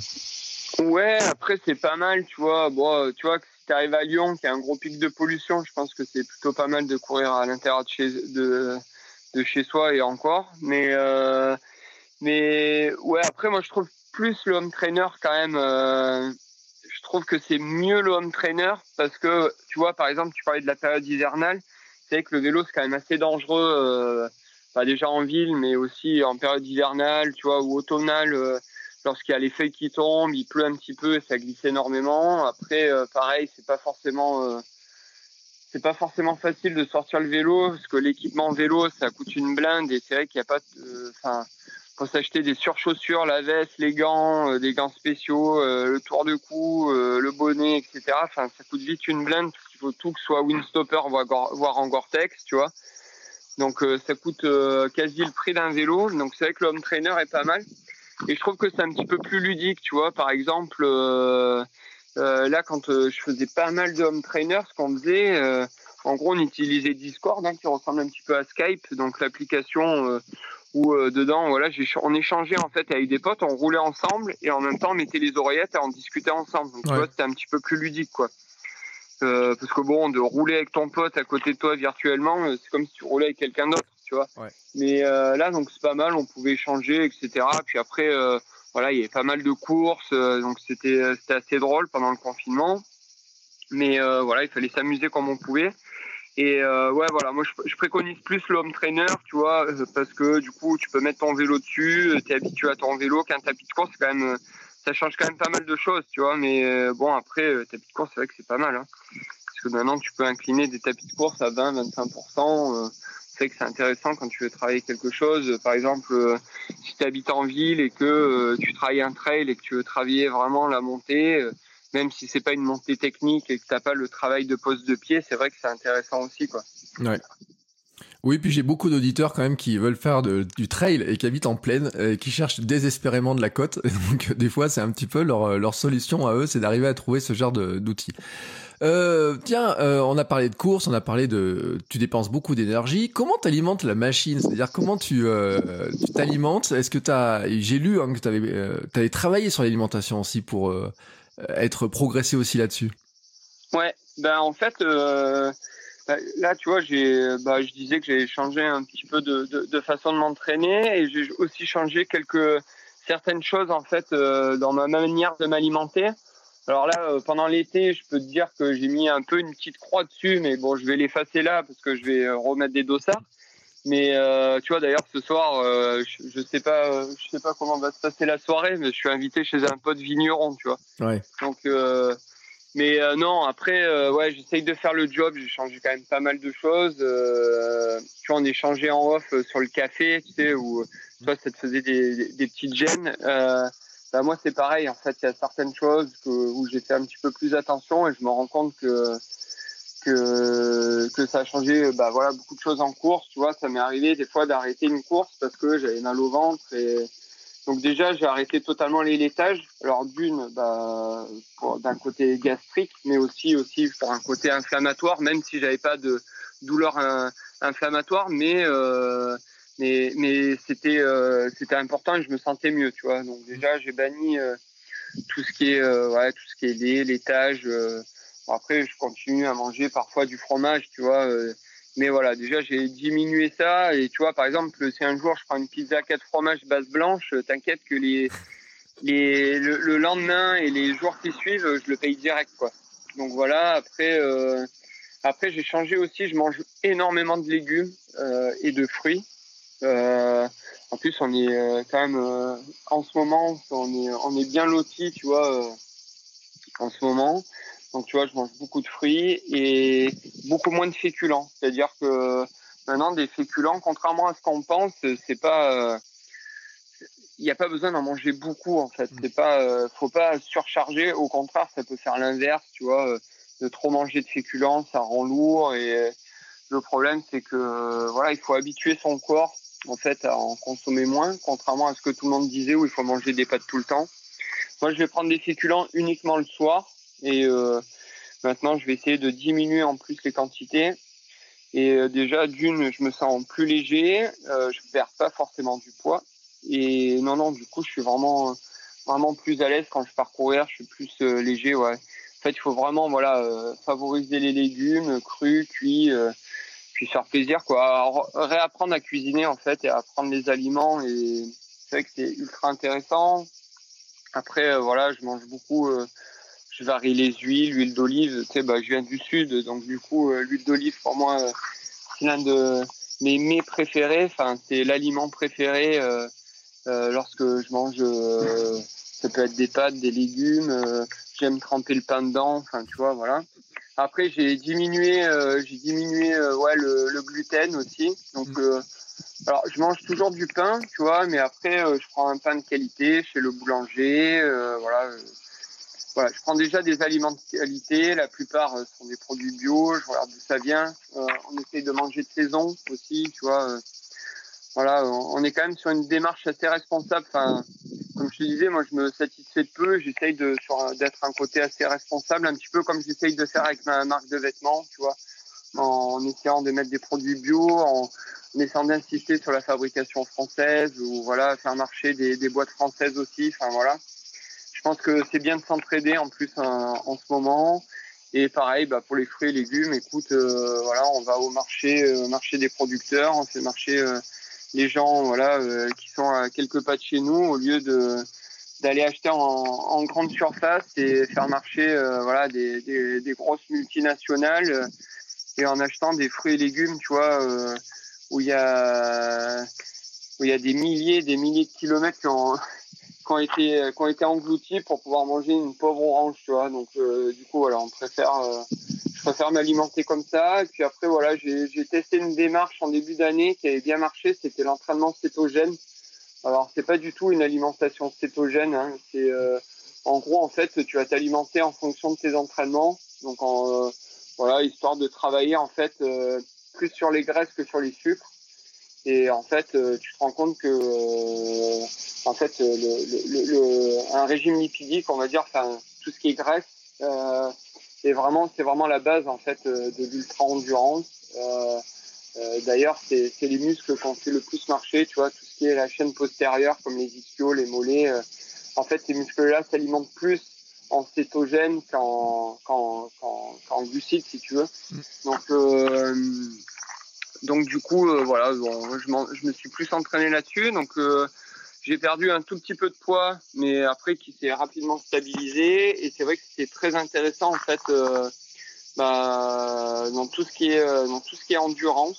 Et euh, et ouais, j'ai trouvé ça intéressant. Puis tu vois, j'étais pas plein, si tu veux, comme on l'est parfois, tu vois. Et et là ouais, c'est vraiment intéressant avec une forme vraiment une super forme. Et du coup, ce qui est qui est le, le, plus intéressant encore, c'est en gros l'alimentation en course. En fait, t'as pas besoin d'énormément t'alimenter, tu vois.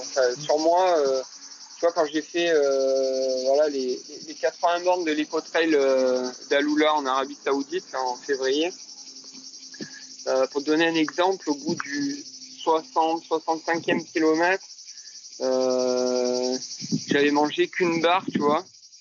J'avais mangé qu'une seule barre Mm. Enfin, peut-être deux, tu vois, enfin, je sais plus. Peut-être deux bars. Et en fait, j'avais mixé entre boisson d'effort et eau tout court. Donc, en fait, tu te rends compte que ton corps humain, en fait, il est capable de s'adapter. En plus, à une vitesse euh, grand V, quoi, tu vois, mm. à, à une méthode comme celle-ci.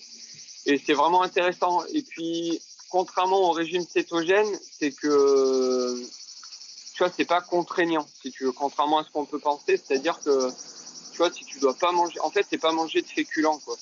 Et pas manger de sucre. Et euh, ça, c'est très simple que tu manges au restaurant ou pas au restaurant. Donc, en gros, tu vois, euh, quand je faisais un bi quotidien, pour te donner un exemple, le but, c'était euh, le matin, j'allais faire une séance. Donc, je prenais un petit déjeuner quand même normal avec un petit peu de pain. Donc, il y avait quand même un petit peu de féculents. Je faisais ma séance. Donc, en faisant une séance très qualitative, bah, tu vas vachement puiser dans les glucides. Mais par contre, derrière, du coup, j'allais pas intégrer en fait des, du sucre en fait euh, à ma à ma récupération. Par contre, j'allais beaucoup beaucoup m'hydrater. J'allais manger, euh, tu vois, euh, plus des amandes, des noix, des trucs comme ça. Et au repas du midi, bah, j'allais plus manger une salade, tu vois. au pire, je demandais une salade César sans les croutons, tu vois. Et au final, voilà, c'était pas trop, c'était pas trop contraignant. Puis après, le soir, tu vois, j'allais faire un petit footing de 40, 50 minutes à basse intensité. Donc là où j'allais vraiment chercher, en fait, dans, dans, dans les sucres que j'avais plus. Donc j'allais vachement faire un travail sur le foie.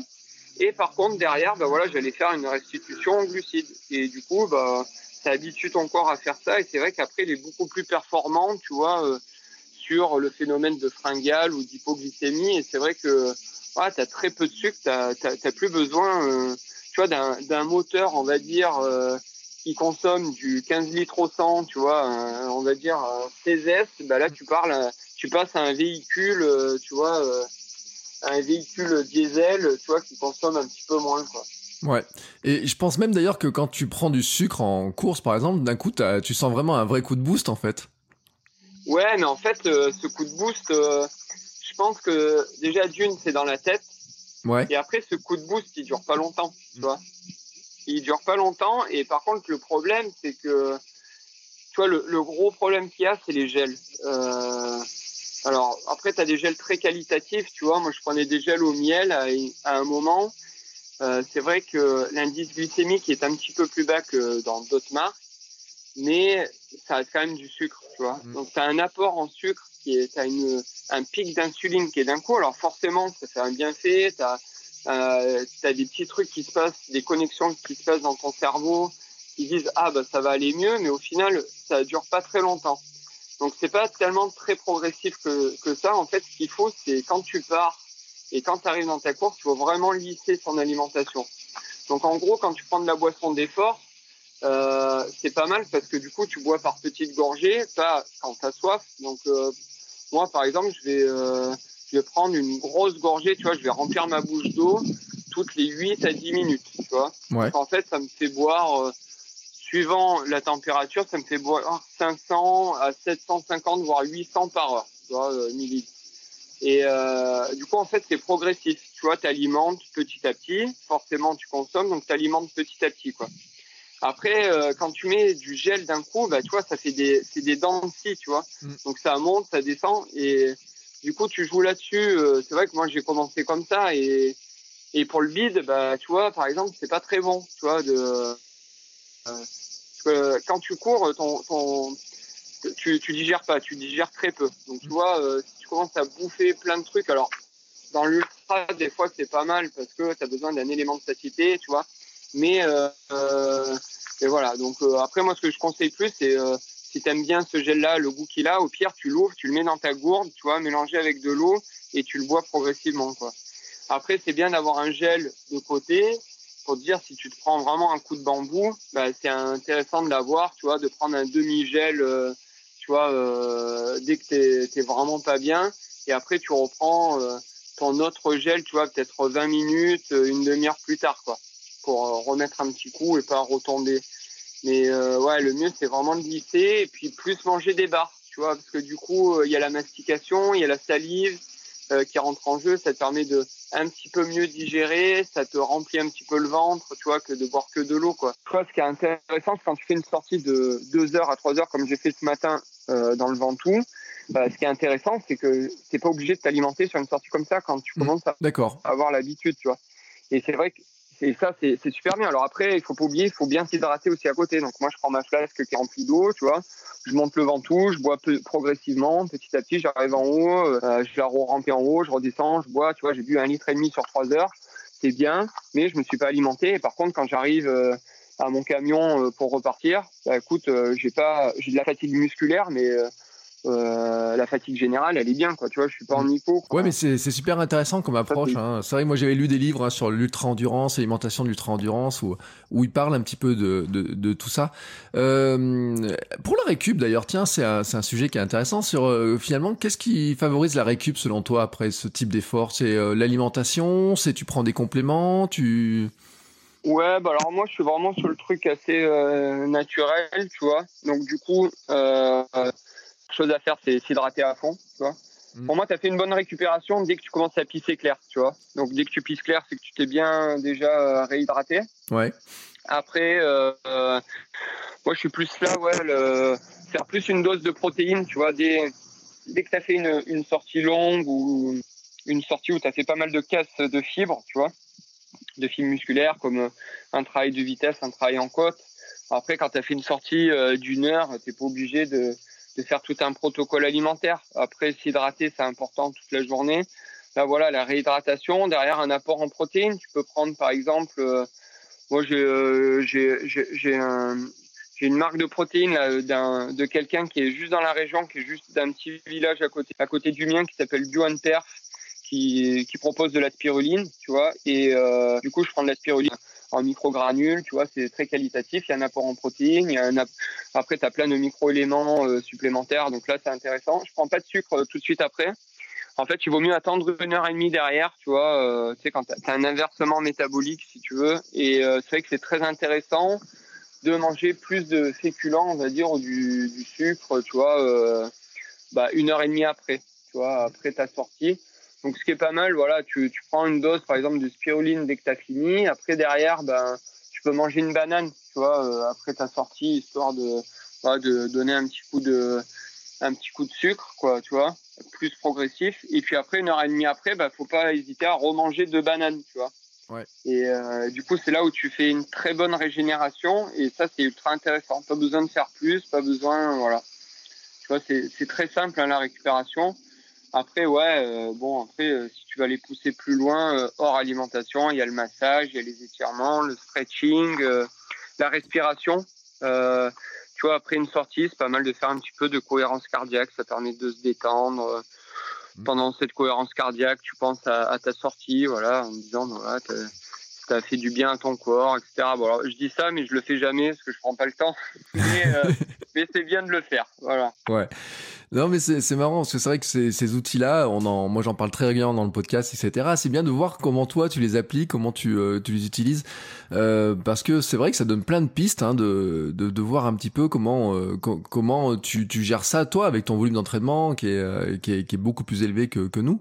tiens, il y avait une question quand même. moi, je, je suis, moi j'ai ma philosophie à moi, s'appelle SAM, tu sais, c'est alimentation. De le A c'est alimentation, le M c'est mouvement, donc on en a parlé, mais le S c'est sommeil et repos. Euh, est-ce que toi, tu as une, euh, une philosophie, enfin, est-ce que tu dors particulièrement? Est-ce que tu fais attention à, ton volume de sommeil? Est-ce que tu fais la sieste ou euh, alors bon, en ce moment, je fais plus trop la sieste parce que je suis très pris bah, par les entraînements et le travail. Mais c'est très bien d'en parler parce que pour moi, la meilleure source de récupération de toutes, que ce soit alimentation, hydratation, de tout ce qu'on vient de parler, c'est le sommeil. Le sommeil, c'est le numéro un. Tu vois, c'est vraiment là où le corps travaille énormément. Donc, euh, si tu l'alimentes bien, bah, du coup, il va encore mieux fonctionner pendant, ton sommeil. Le, le sommeil, c'est le, c'est ce qui régénère le mieux. Euh, bon, malheureusement, moi, en ce moment, je sais pas. Euh, je pense à tellement de choses en même temps. Je dors très très mal. Euh, du coup, je me réveille, le moindre bruit, je l'entends. En plus, c'est bien, on vient d'acheter des poules, donc tu vois, c'est génial. Euh, mais euh, non, dès qu'il y a le moindre bruit, ouais, moi ça me réveille. tu, sais, j'ai j'ai une montre connectée que tu peux mettre, tu vois, pour pour le sommeil. Ça analyse ton sommeil. puis tu sais, c'est WeSync qui fait ça et donc t'as vraiment c'est il y a une validation santé tu vois c'est vraiment un, un, produit vraiment haut de gamme et ma compagne en a une euh, pour te donner, c'est un indice sur 100, je crois. Elle, elle est à 92, 96, donc tu vois, wow, très bonne note. Ouais. moi, je suis à 32, tu vois. Eh oui. Et euh, j'ai une grosse pastille rouge, tu vois, dès que je la mets pour dormir, en disant, euh, ouais, ouais, tu, que je dors très mal, tu vois, j'ai pas de sommeil profond. Alors après, bon, je regarde beaucoup mon téléphone avant d'aller me coucher. Alors pas dans mon lit, tu vois, j'essaye de, de, de, blacklister ça, mais mais ouais, après, tu sais, je pense à tellement de choses que voilà, j'ai un sommeil qui est assez perturbé. Mais par contre, tu vois, la, la, la première chose, c'est que quand j'ai bien dormi une nuit, tu vois, assez longtemps et que j'ai une séance le matin même, je le vois direct, quoi. Mm. Et c'est vrai que le sommeil, c'est la base de tout. Hein. Ouais, alors j'ai moi aussi une montre WeThings, hein, je regarde mon score de sommeil, ça fait des années que ah, j'ai une montre WeThings et, euh, et je regarde et j'étais à 66 la nuit dernière, donc euh, c'est à explique que ce matin j'avais de l'énergie. Euh, c'est vrai que moi je le regarde pas parce que maintenant on le ressent, on, on, est capable de le ressentir plus ou moins bien, etc. Et euh, mais c'est vrai que c'est un élément qui est, qui est fondamental, qui est, qui est, vraiment très important. Et c'est vrai que moi la montre, c'est vrai qu'elle m'avait vraiment aidé à, à, surveiller un petit peu ces plages là et euh, je notais comment je me sentais le lendemain par rapport à mes à mon à mon sommeil et maintenant bon je le sais je, je regarde quasiment plus euh, même quand elle se synchronise pas je me rends même plus compte. Mais c'est vrai que ça fait partie des, des indicateurs qui sont intéressants et c'est vrai que le sommeil c'est génial euh, après bon je fais pas de la pub pour la pour la marque mais euh, tu vois du coup moi j'ai pas mal de trucs connectés du coup de WeThings et j'ai une balance par exemple et j'ai un j'ai un capteur tu sais bah, pour prendre ta tension quoi un tensiomètre mmh. et et du coup, c'est ultra intéressant. Alors, ce qui est super drôle, c'est que du coup, bon, t'es noté, tu vois, mais après, il faut, faut prendre du recul, hein. Euh, bien, pas très bien. Enfin, moi, je vois mon sommeil mauvais, euh, tu vois, euh, bon, je le prends pas mal, quoi.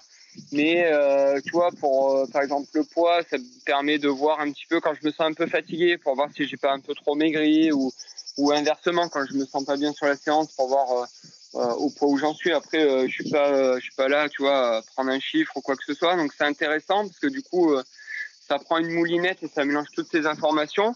Par contre, à l'inverse, tu vois, sur le cardio fréquence mètre, je mets mon truc, je suis optimal, quoi. Tu vois, j'ai la pastille vert fluo parce que j'ai une tension de malade, un pouls, tu vois, très bas. Moi, je suis à entre 32 et 35 en pouls, tu vois. Donc, du coup, mais après, tu vois, j'ai sur, sur ma tension, j'ai une très bonne tension et c'est vrai que cette marque-là, comme tu le dis, euh, moi, ça m'aide beaucoup, tu vois, dans mon quotidien, en me disant, ah bah ça, c'est bien, tu vois. Et voilà, donc le sommeil, euh, voilà, c'est le truc que je dois travailler en plus des descentes, tu vois. Bah oui, bah, ça fait partie des axes de progrès, on a tous nos axes de progrès. Ah, mais c'est ça, hein. C'est rassurant parce que quand on voit un petit peu, quand nous on débute, euh, moi je cours pas depuis très longtemps, et quand on débute comme ça, on se dit voilà, on a tellement de trucs à apprendre, etc. Puis on se rend compte qu'en fait, euh, même euh, vous qui, les, je parle des champions, des athlètes, vous avez encore tellement, vous aussi, vous avez toujours des trucs à apprendre, donc on se dit que c'est normal. Ah, de toute façon, peu importe, on a tous les jours, on a des choses à apprendre. Hein.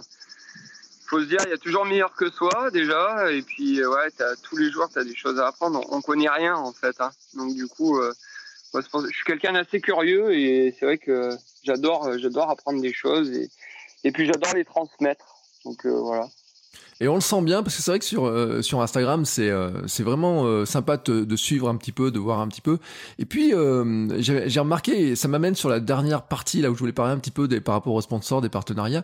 L'autre jour j'ai vu des photos, mais on, aurait dit des, tu devenais mannequin, tu faisais des photos de mode. Ou... Ah, ça t'a plu ou pas? Oui, alors j'ai trouvé ça, mais en plus je trouve que la photo était vraiment super sympa. Euh, celle que j'ai vue sur, enfin j'en ai vu une en tout cas sur euh, sur Insta. Je suis en train de regarder le compte en même temps euh, si si j'en Ouais ouais ouais. Mais du coup je pouvais pas en mettre d'autres parce que du coup c'est un shooting pour des lunettes qui vont sortir en 2021.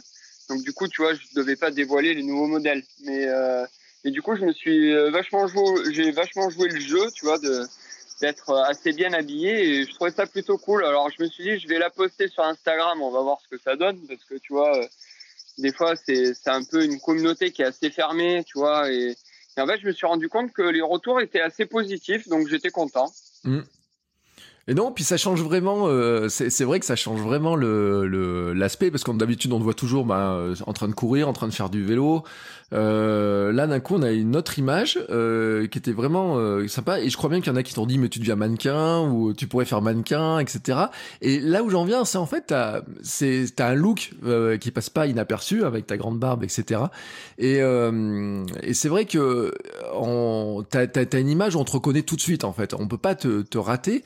est-ce que c'est quelque chose qui t'est naturel à toi, je veux dire, ou est-ce que finalement tu travailles ou parce que sur la barbe, tu parlais de la, tu l'avais rasé à un moment donné, que c'était, ça fait partie des choses que tu travailles ou finalement tu t'en moques un peu tout ça? En fait, euh, non, tu vois. Euh, Euh, le, départ de la barbe, pour, pour, pour expliquer cette histoire de barbe, c'est tout simple. En fait, quand je suis arrivé sur Lyon, j'ai commencé à travailler sur les marchés et j'ai adoré ça, tu vois, travailler sur les marchés. Euh, j'avais une amplitude horaire qui était, qui était, c'était fatigant, mais c'était cool. J'avais une amplitude horaire pour pouvoir m'entraîner, faire plein de choses à côté. Et après, derrière, il y a un magasin de course à pied qui s'appelle Spod qui m'a proposé de, de, travailler pour eux et de rentrer euh, dans leur équipe au magasin. Mm. Donc pour moi, ça m'a plu, tu vois, de tout gérer d'un seul truc. Je faisais des petits extras, tu vois, à côté, euh, dans les champs ou sur les marchés. Donc pour moi, c'était cool. Et, euh, et derrière ça, euh, en fait, euh, on n'avait pas le droit, on n'avait pas le droit à la barbe de plus de deux jours, tu vois. Mm. Et c'était horrible pour moi parce que j'ai une peau assez sensible, tu vois. Et du coup, des fois, on me faisait la remarque parce que je m'étais pas rasé, tu vois, le lendemain, tu vois. Et pour moi, si je faisais ça, ça commençait à me faire des plaques et tout, mais c'était vraiment horrible. Et, et tu vois, je voulais pas une beubare comme j'ai maintenant, mais je voulais, voilà, peut-être une, une barbe que j'aurais entretenue, tu vois, que j'aurais fait un truc propre comme tout le monde a, tu vois, la plupart du temps. Euh, tu vois, un truc, voilà, tu te rases tous les trois jours et c'était plus simple, quoi. Mais là, c'était vraiment interdit et c'était très, très dur pour moi.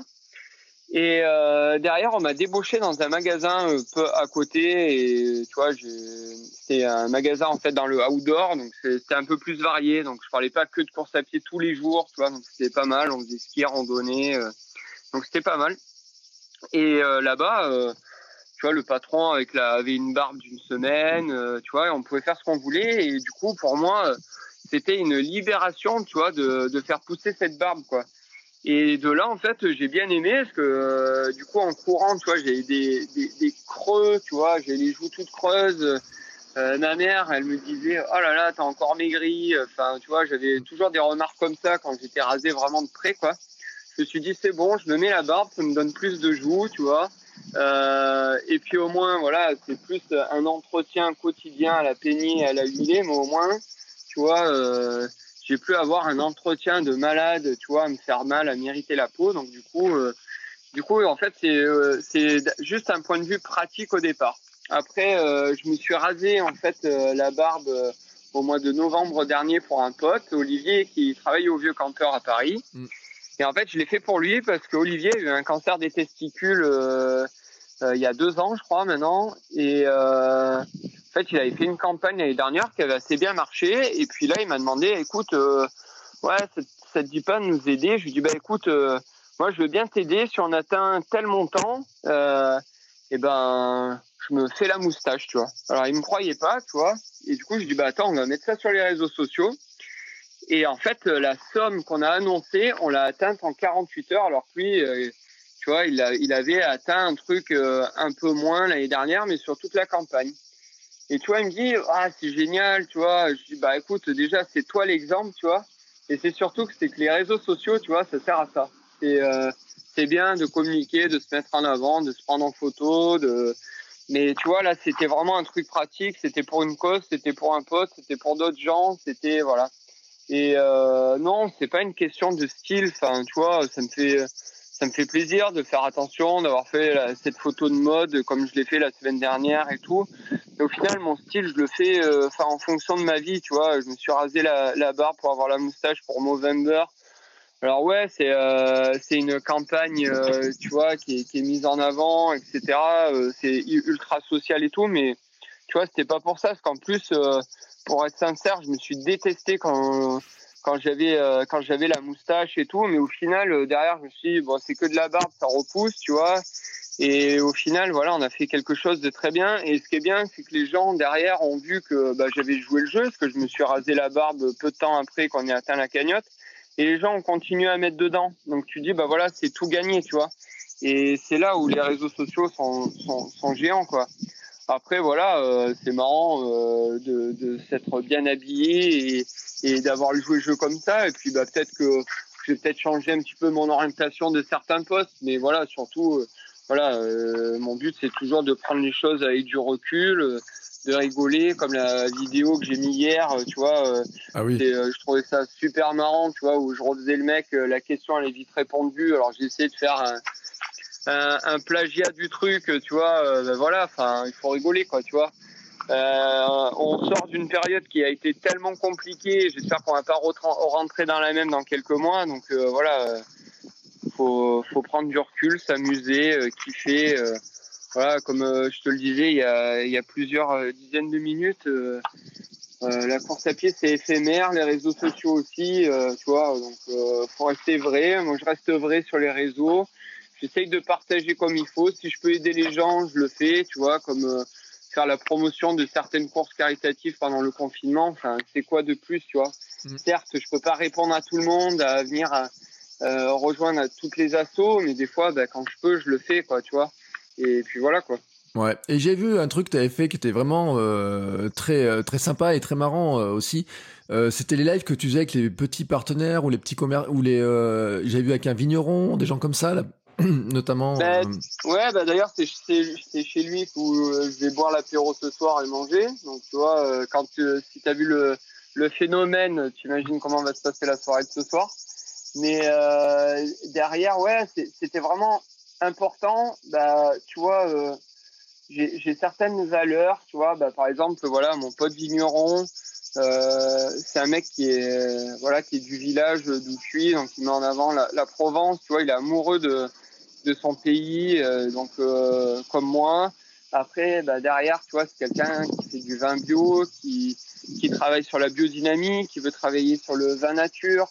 C'est quelqu'un qui aime son terroir et pour moi, c'est important de les mettre en valeur, tu vois. Euh, j'aime que les gens utilisent, on va dire, la petite renommée que j'ai, tu vois, sur les réseaux sociaux, qu'ils l'utilisent, tu vois, à bon escient, tu vois. Je trouve ça génial. Euh, bah, j'ai eu WeThings, par exemple, qui est une plus grosse boîte. C'était important pour moi parce que ça peut apporter aux autres gens. Tu vois, le but c'était ça la démarche. C'est en gros, si je fais un truc, c'est que ça apporte pour d'autres personnes.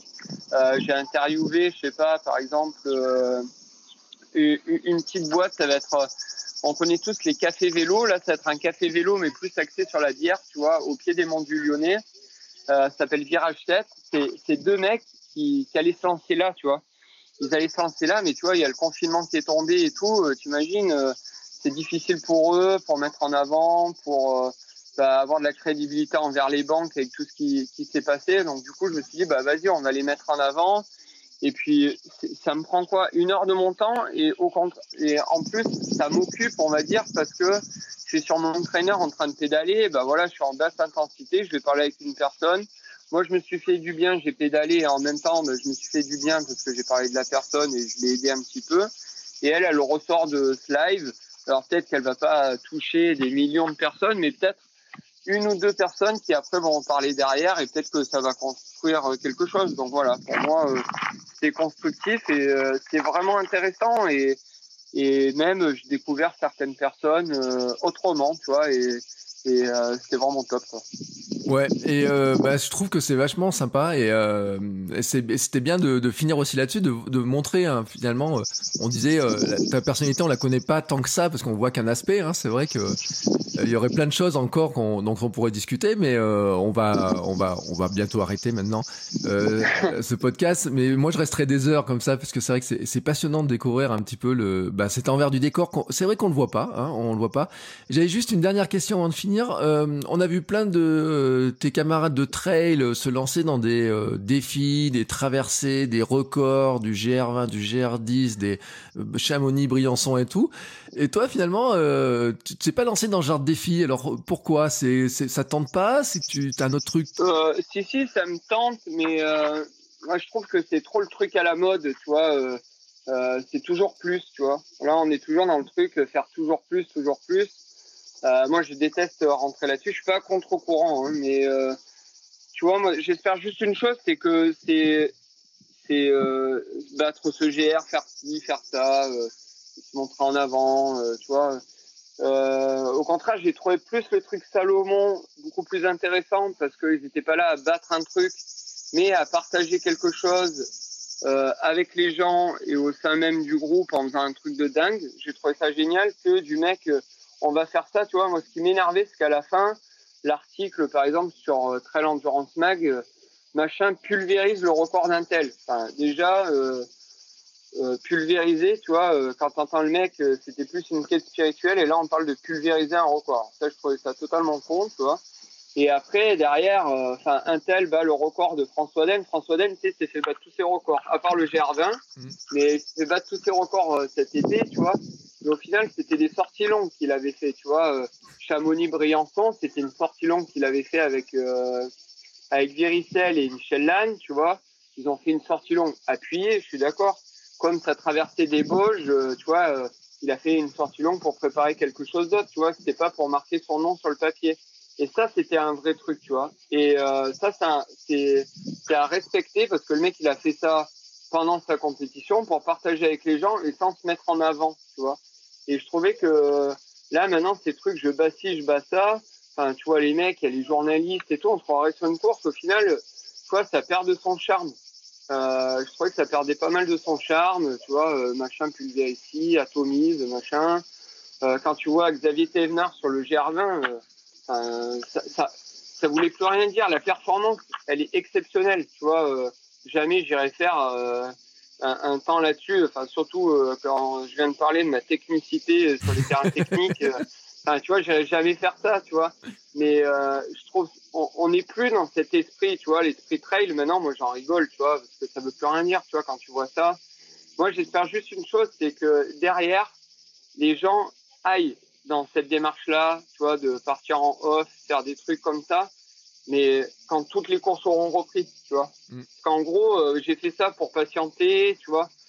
Enfin, euh, ouais, enfin, tu vois, fais-le en off et le dis pas, tu vois tu vas plutôt dire bah voilà j'ai fait ci j'ai fait ça peut-être tu peux le filmer ou faire des photos pour le partager après derrière mais là euh, tout le monde est aux aguets tu vois donc au final un GR20 je veux bien tu vois parce que c'est quand même euh, le GR euh, connu que tout le monde essaye de se battre ou tout le monde est allé à essayer de le battre ou pas le battre tu vois mais après les, les autres trucs enfin ça veut plus rien dire je vais plus, euh, tu vois, défendre. Euh, tu vois, on a vu la traversée des Pyrénées où Eric Lavry a pulvérisé le record, forcément. Mmh. Ouais. Et ben derrière, il y a un mec qui l'a fait en cinq jours de plus, mais il l'a fait en autonomie totale. Et moi, je vais plus donner respect à ce mec-là qu'à Eric Lavry, même si la performance est quand même énorme. Tu vois, il a fait 900 km, il a fait 100 km et 6000 de D+, il a fait genre une CCC par jour pendant 9 jours, c'est quand même énorme, tu vois.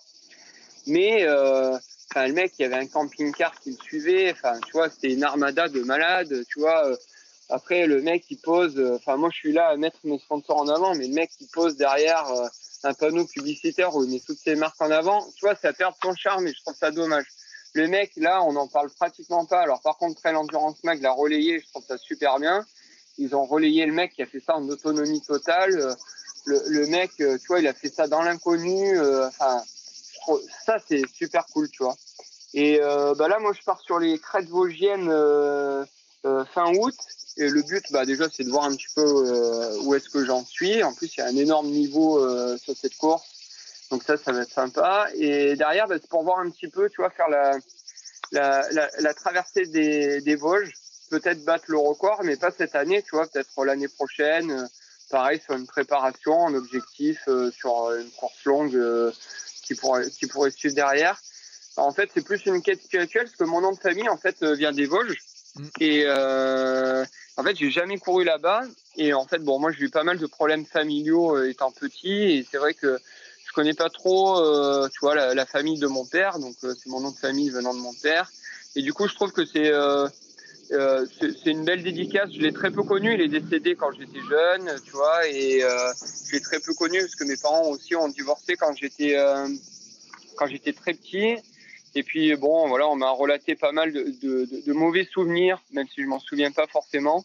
Et du coup, je trouve que c'est un peu un truc de faire cette traversée, alors que je batte le record ou pas le record, mais euh, tu vois, de remettre les choses à niveau, à zéro, et euh, de dire voilà je suis revenu, j'ai fait ci, j'ai fait, enfin, j'ai fait ça, voilà, je fais la traversée des Alpes, c'était une quête spirituelle, en repensant à mon passé, euh, en se faisant plaisir, parce que c'est un, un, endroit, voilà, euh, qui est vraiment beau, et puis je, voilà, je vais pas le, le, créer sur tous les toits, que tel jour je vais faire ci, euh, tu vois, voilà, je préfère le faire plus en off, peut-être avec des copains, et puis après, derrière, voilà, peut-être partager, mais d'une manière quand même assez différente que ce qu'on a vu dernièrement.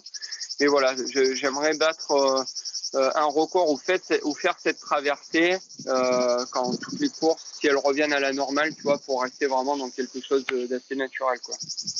Eh ben très bien. Eh ben c'est un chouette projet. Hein, on a on, a bien vu, hein, je pense, un petit peu euh, vraiment tout ton univers qui est euh, qui est génial. Moi, c'est vrai que j'adore te suivre sur euh, sur euh, sur les réseaux et puis j'avais euh, je regarde aussi et puis en plus je suis assez fier parce que j'ai l'autre jour j'ai fait ma sortie avec tes chaussettes. on n'en a pas trop parlé hein, ah, des, sponsors etc. Mais j'ai comme j'ai eu la chaussette de France il y a pas longtemps dans le podcast, on avait discuté de, de comment vous avez, vous avez, travaillé ensemble sur les chaussettes etc. Ouais ouais ouais, je me souviens. Ouais. Et j'aime bien le le comment s'appelle le alors sur une c'est marqué No Glory, sur l'autre c'est marqué No Pain. Alors j'ai pas dit dans le bon sens bien entendu, mais c'est ta philosophie? Euh, ouais, parce qu'en fait, le, je voulais pas mettre le no pain, no gain, tu vois, qu'on voit de partout. Mais euh, le no pain, no glory, tu vois, c'est plus euh, dans la base skateboard. Donc au moins, euh, c'est plus dans le, ouais, dans la mode skateboarding, tu vois. Donc euh, du coup, je me disais, voilà, on va changer un petit peu du running, faire des chaussettes de running, qui peuvent être aussi mises, tu vois, pour la rando, mais aussi pour le vélo. Mais euh, voilà de, de, passer pas sur le no pain no, gain. Et puis tu vois la gloire euh, elle t'appartient à toi. Donc euh, tu peux avoir ta propre gloire euh, pour euh, pour n'importe quelle chose que tu vas entreprendre que ce soit un 5 km ou un ultra tu vois donc je trouvais que la, la phrase était plutôt pas mal que le no pain no gain tu vois c'est à bloc tu vois enfin tu vois voilà je trouve que c'est un peu plus soft eh bien, c'est une très très belle conclusion. Je te remercie beaucoup beaucoup pour le temps que tu as passé avec nous, pour tous les conseils, parce que je eh pense ben, que les gens ont appris. Euh, moi, j'ai appris énormément de choses et les gens euh, qui, vont qui vont écouter ont appris énormément énormément de choses. Donc, je rappelle qu'on peut te suivre sur euh, bon Instagram, euh, Johan Stuck, hein, tout attaché. Ouais, c'est ça. I am Woodstock, euh, qui a aussi son compte. Hein, c'est ta marque de vêtements. Il y a des casquettes, il y a tout ça. après, bien sûr, alors on n'a pas trop parlé des sponsors, mais c'est vrai qu'on aurait pu encore en parler un peu plus longtemps mais on retrouve tout ça dans ton univers hein, sur, euh, sur, sur tout ça. Euh, tu fais, en ce moment, tu fais plus les sorties le vendredi, à, le mercredi à Lyon. Hein, c'est, euh... Non, bah, en fait, bah, du coup, bon, on les a annulés euh, à cause du Covid et puis euh, on, on, les faisait pas, tu sais, l'été. Donc du mmh. coup, on est resté là-dessus et on repart on repart à la rentrée. D'accord. Donc pour les Lyonnais, surveillez hein, si vous voulez aller euh, voir, suivre hein, finalement, parce que tu. tu, tu ouais, vous pouvez venir, adapté à tout le monde. Donc euh, peu importe le niveau que vous avez, euh, les exercices sont faits pour tout le monde. Et ben voilà, et ben comme ça, moi je mettrai tous les liens dans les notes de l'épisode. Merci beaucoup à toi pour ton temps et pour tes conseils. Et ben je t'en prie, merci à toi aussi. Et, et ben nous après, on, bah, on se retrouve la semaine prochaine pour un nouvel épisode. Ciao ciao. Salut.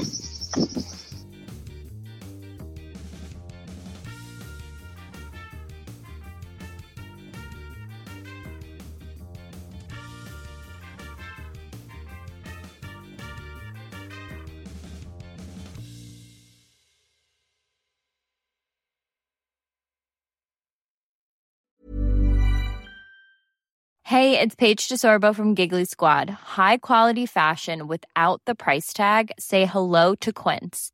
I'm snagging high-end essentials like cozy cashmere sweaters, sleek leather jackets, fine jewelry, and so much more. With Quince being 50 to 80% less than similar brands. And they partner with factories that prioritize safe, ethical, and responsible manufacturing. I love that. Luxury quality within reach. Go to quince.com slash style to get free shipping and 365 day returns on your next order. Quince.com slash style.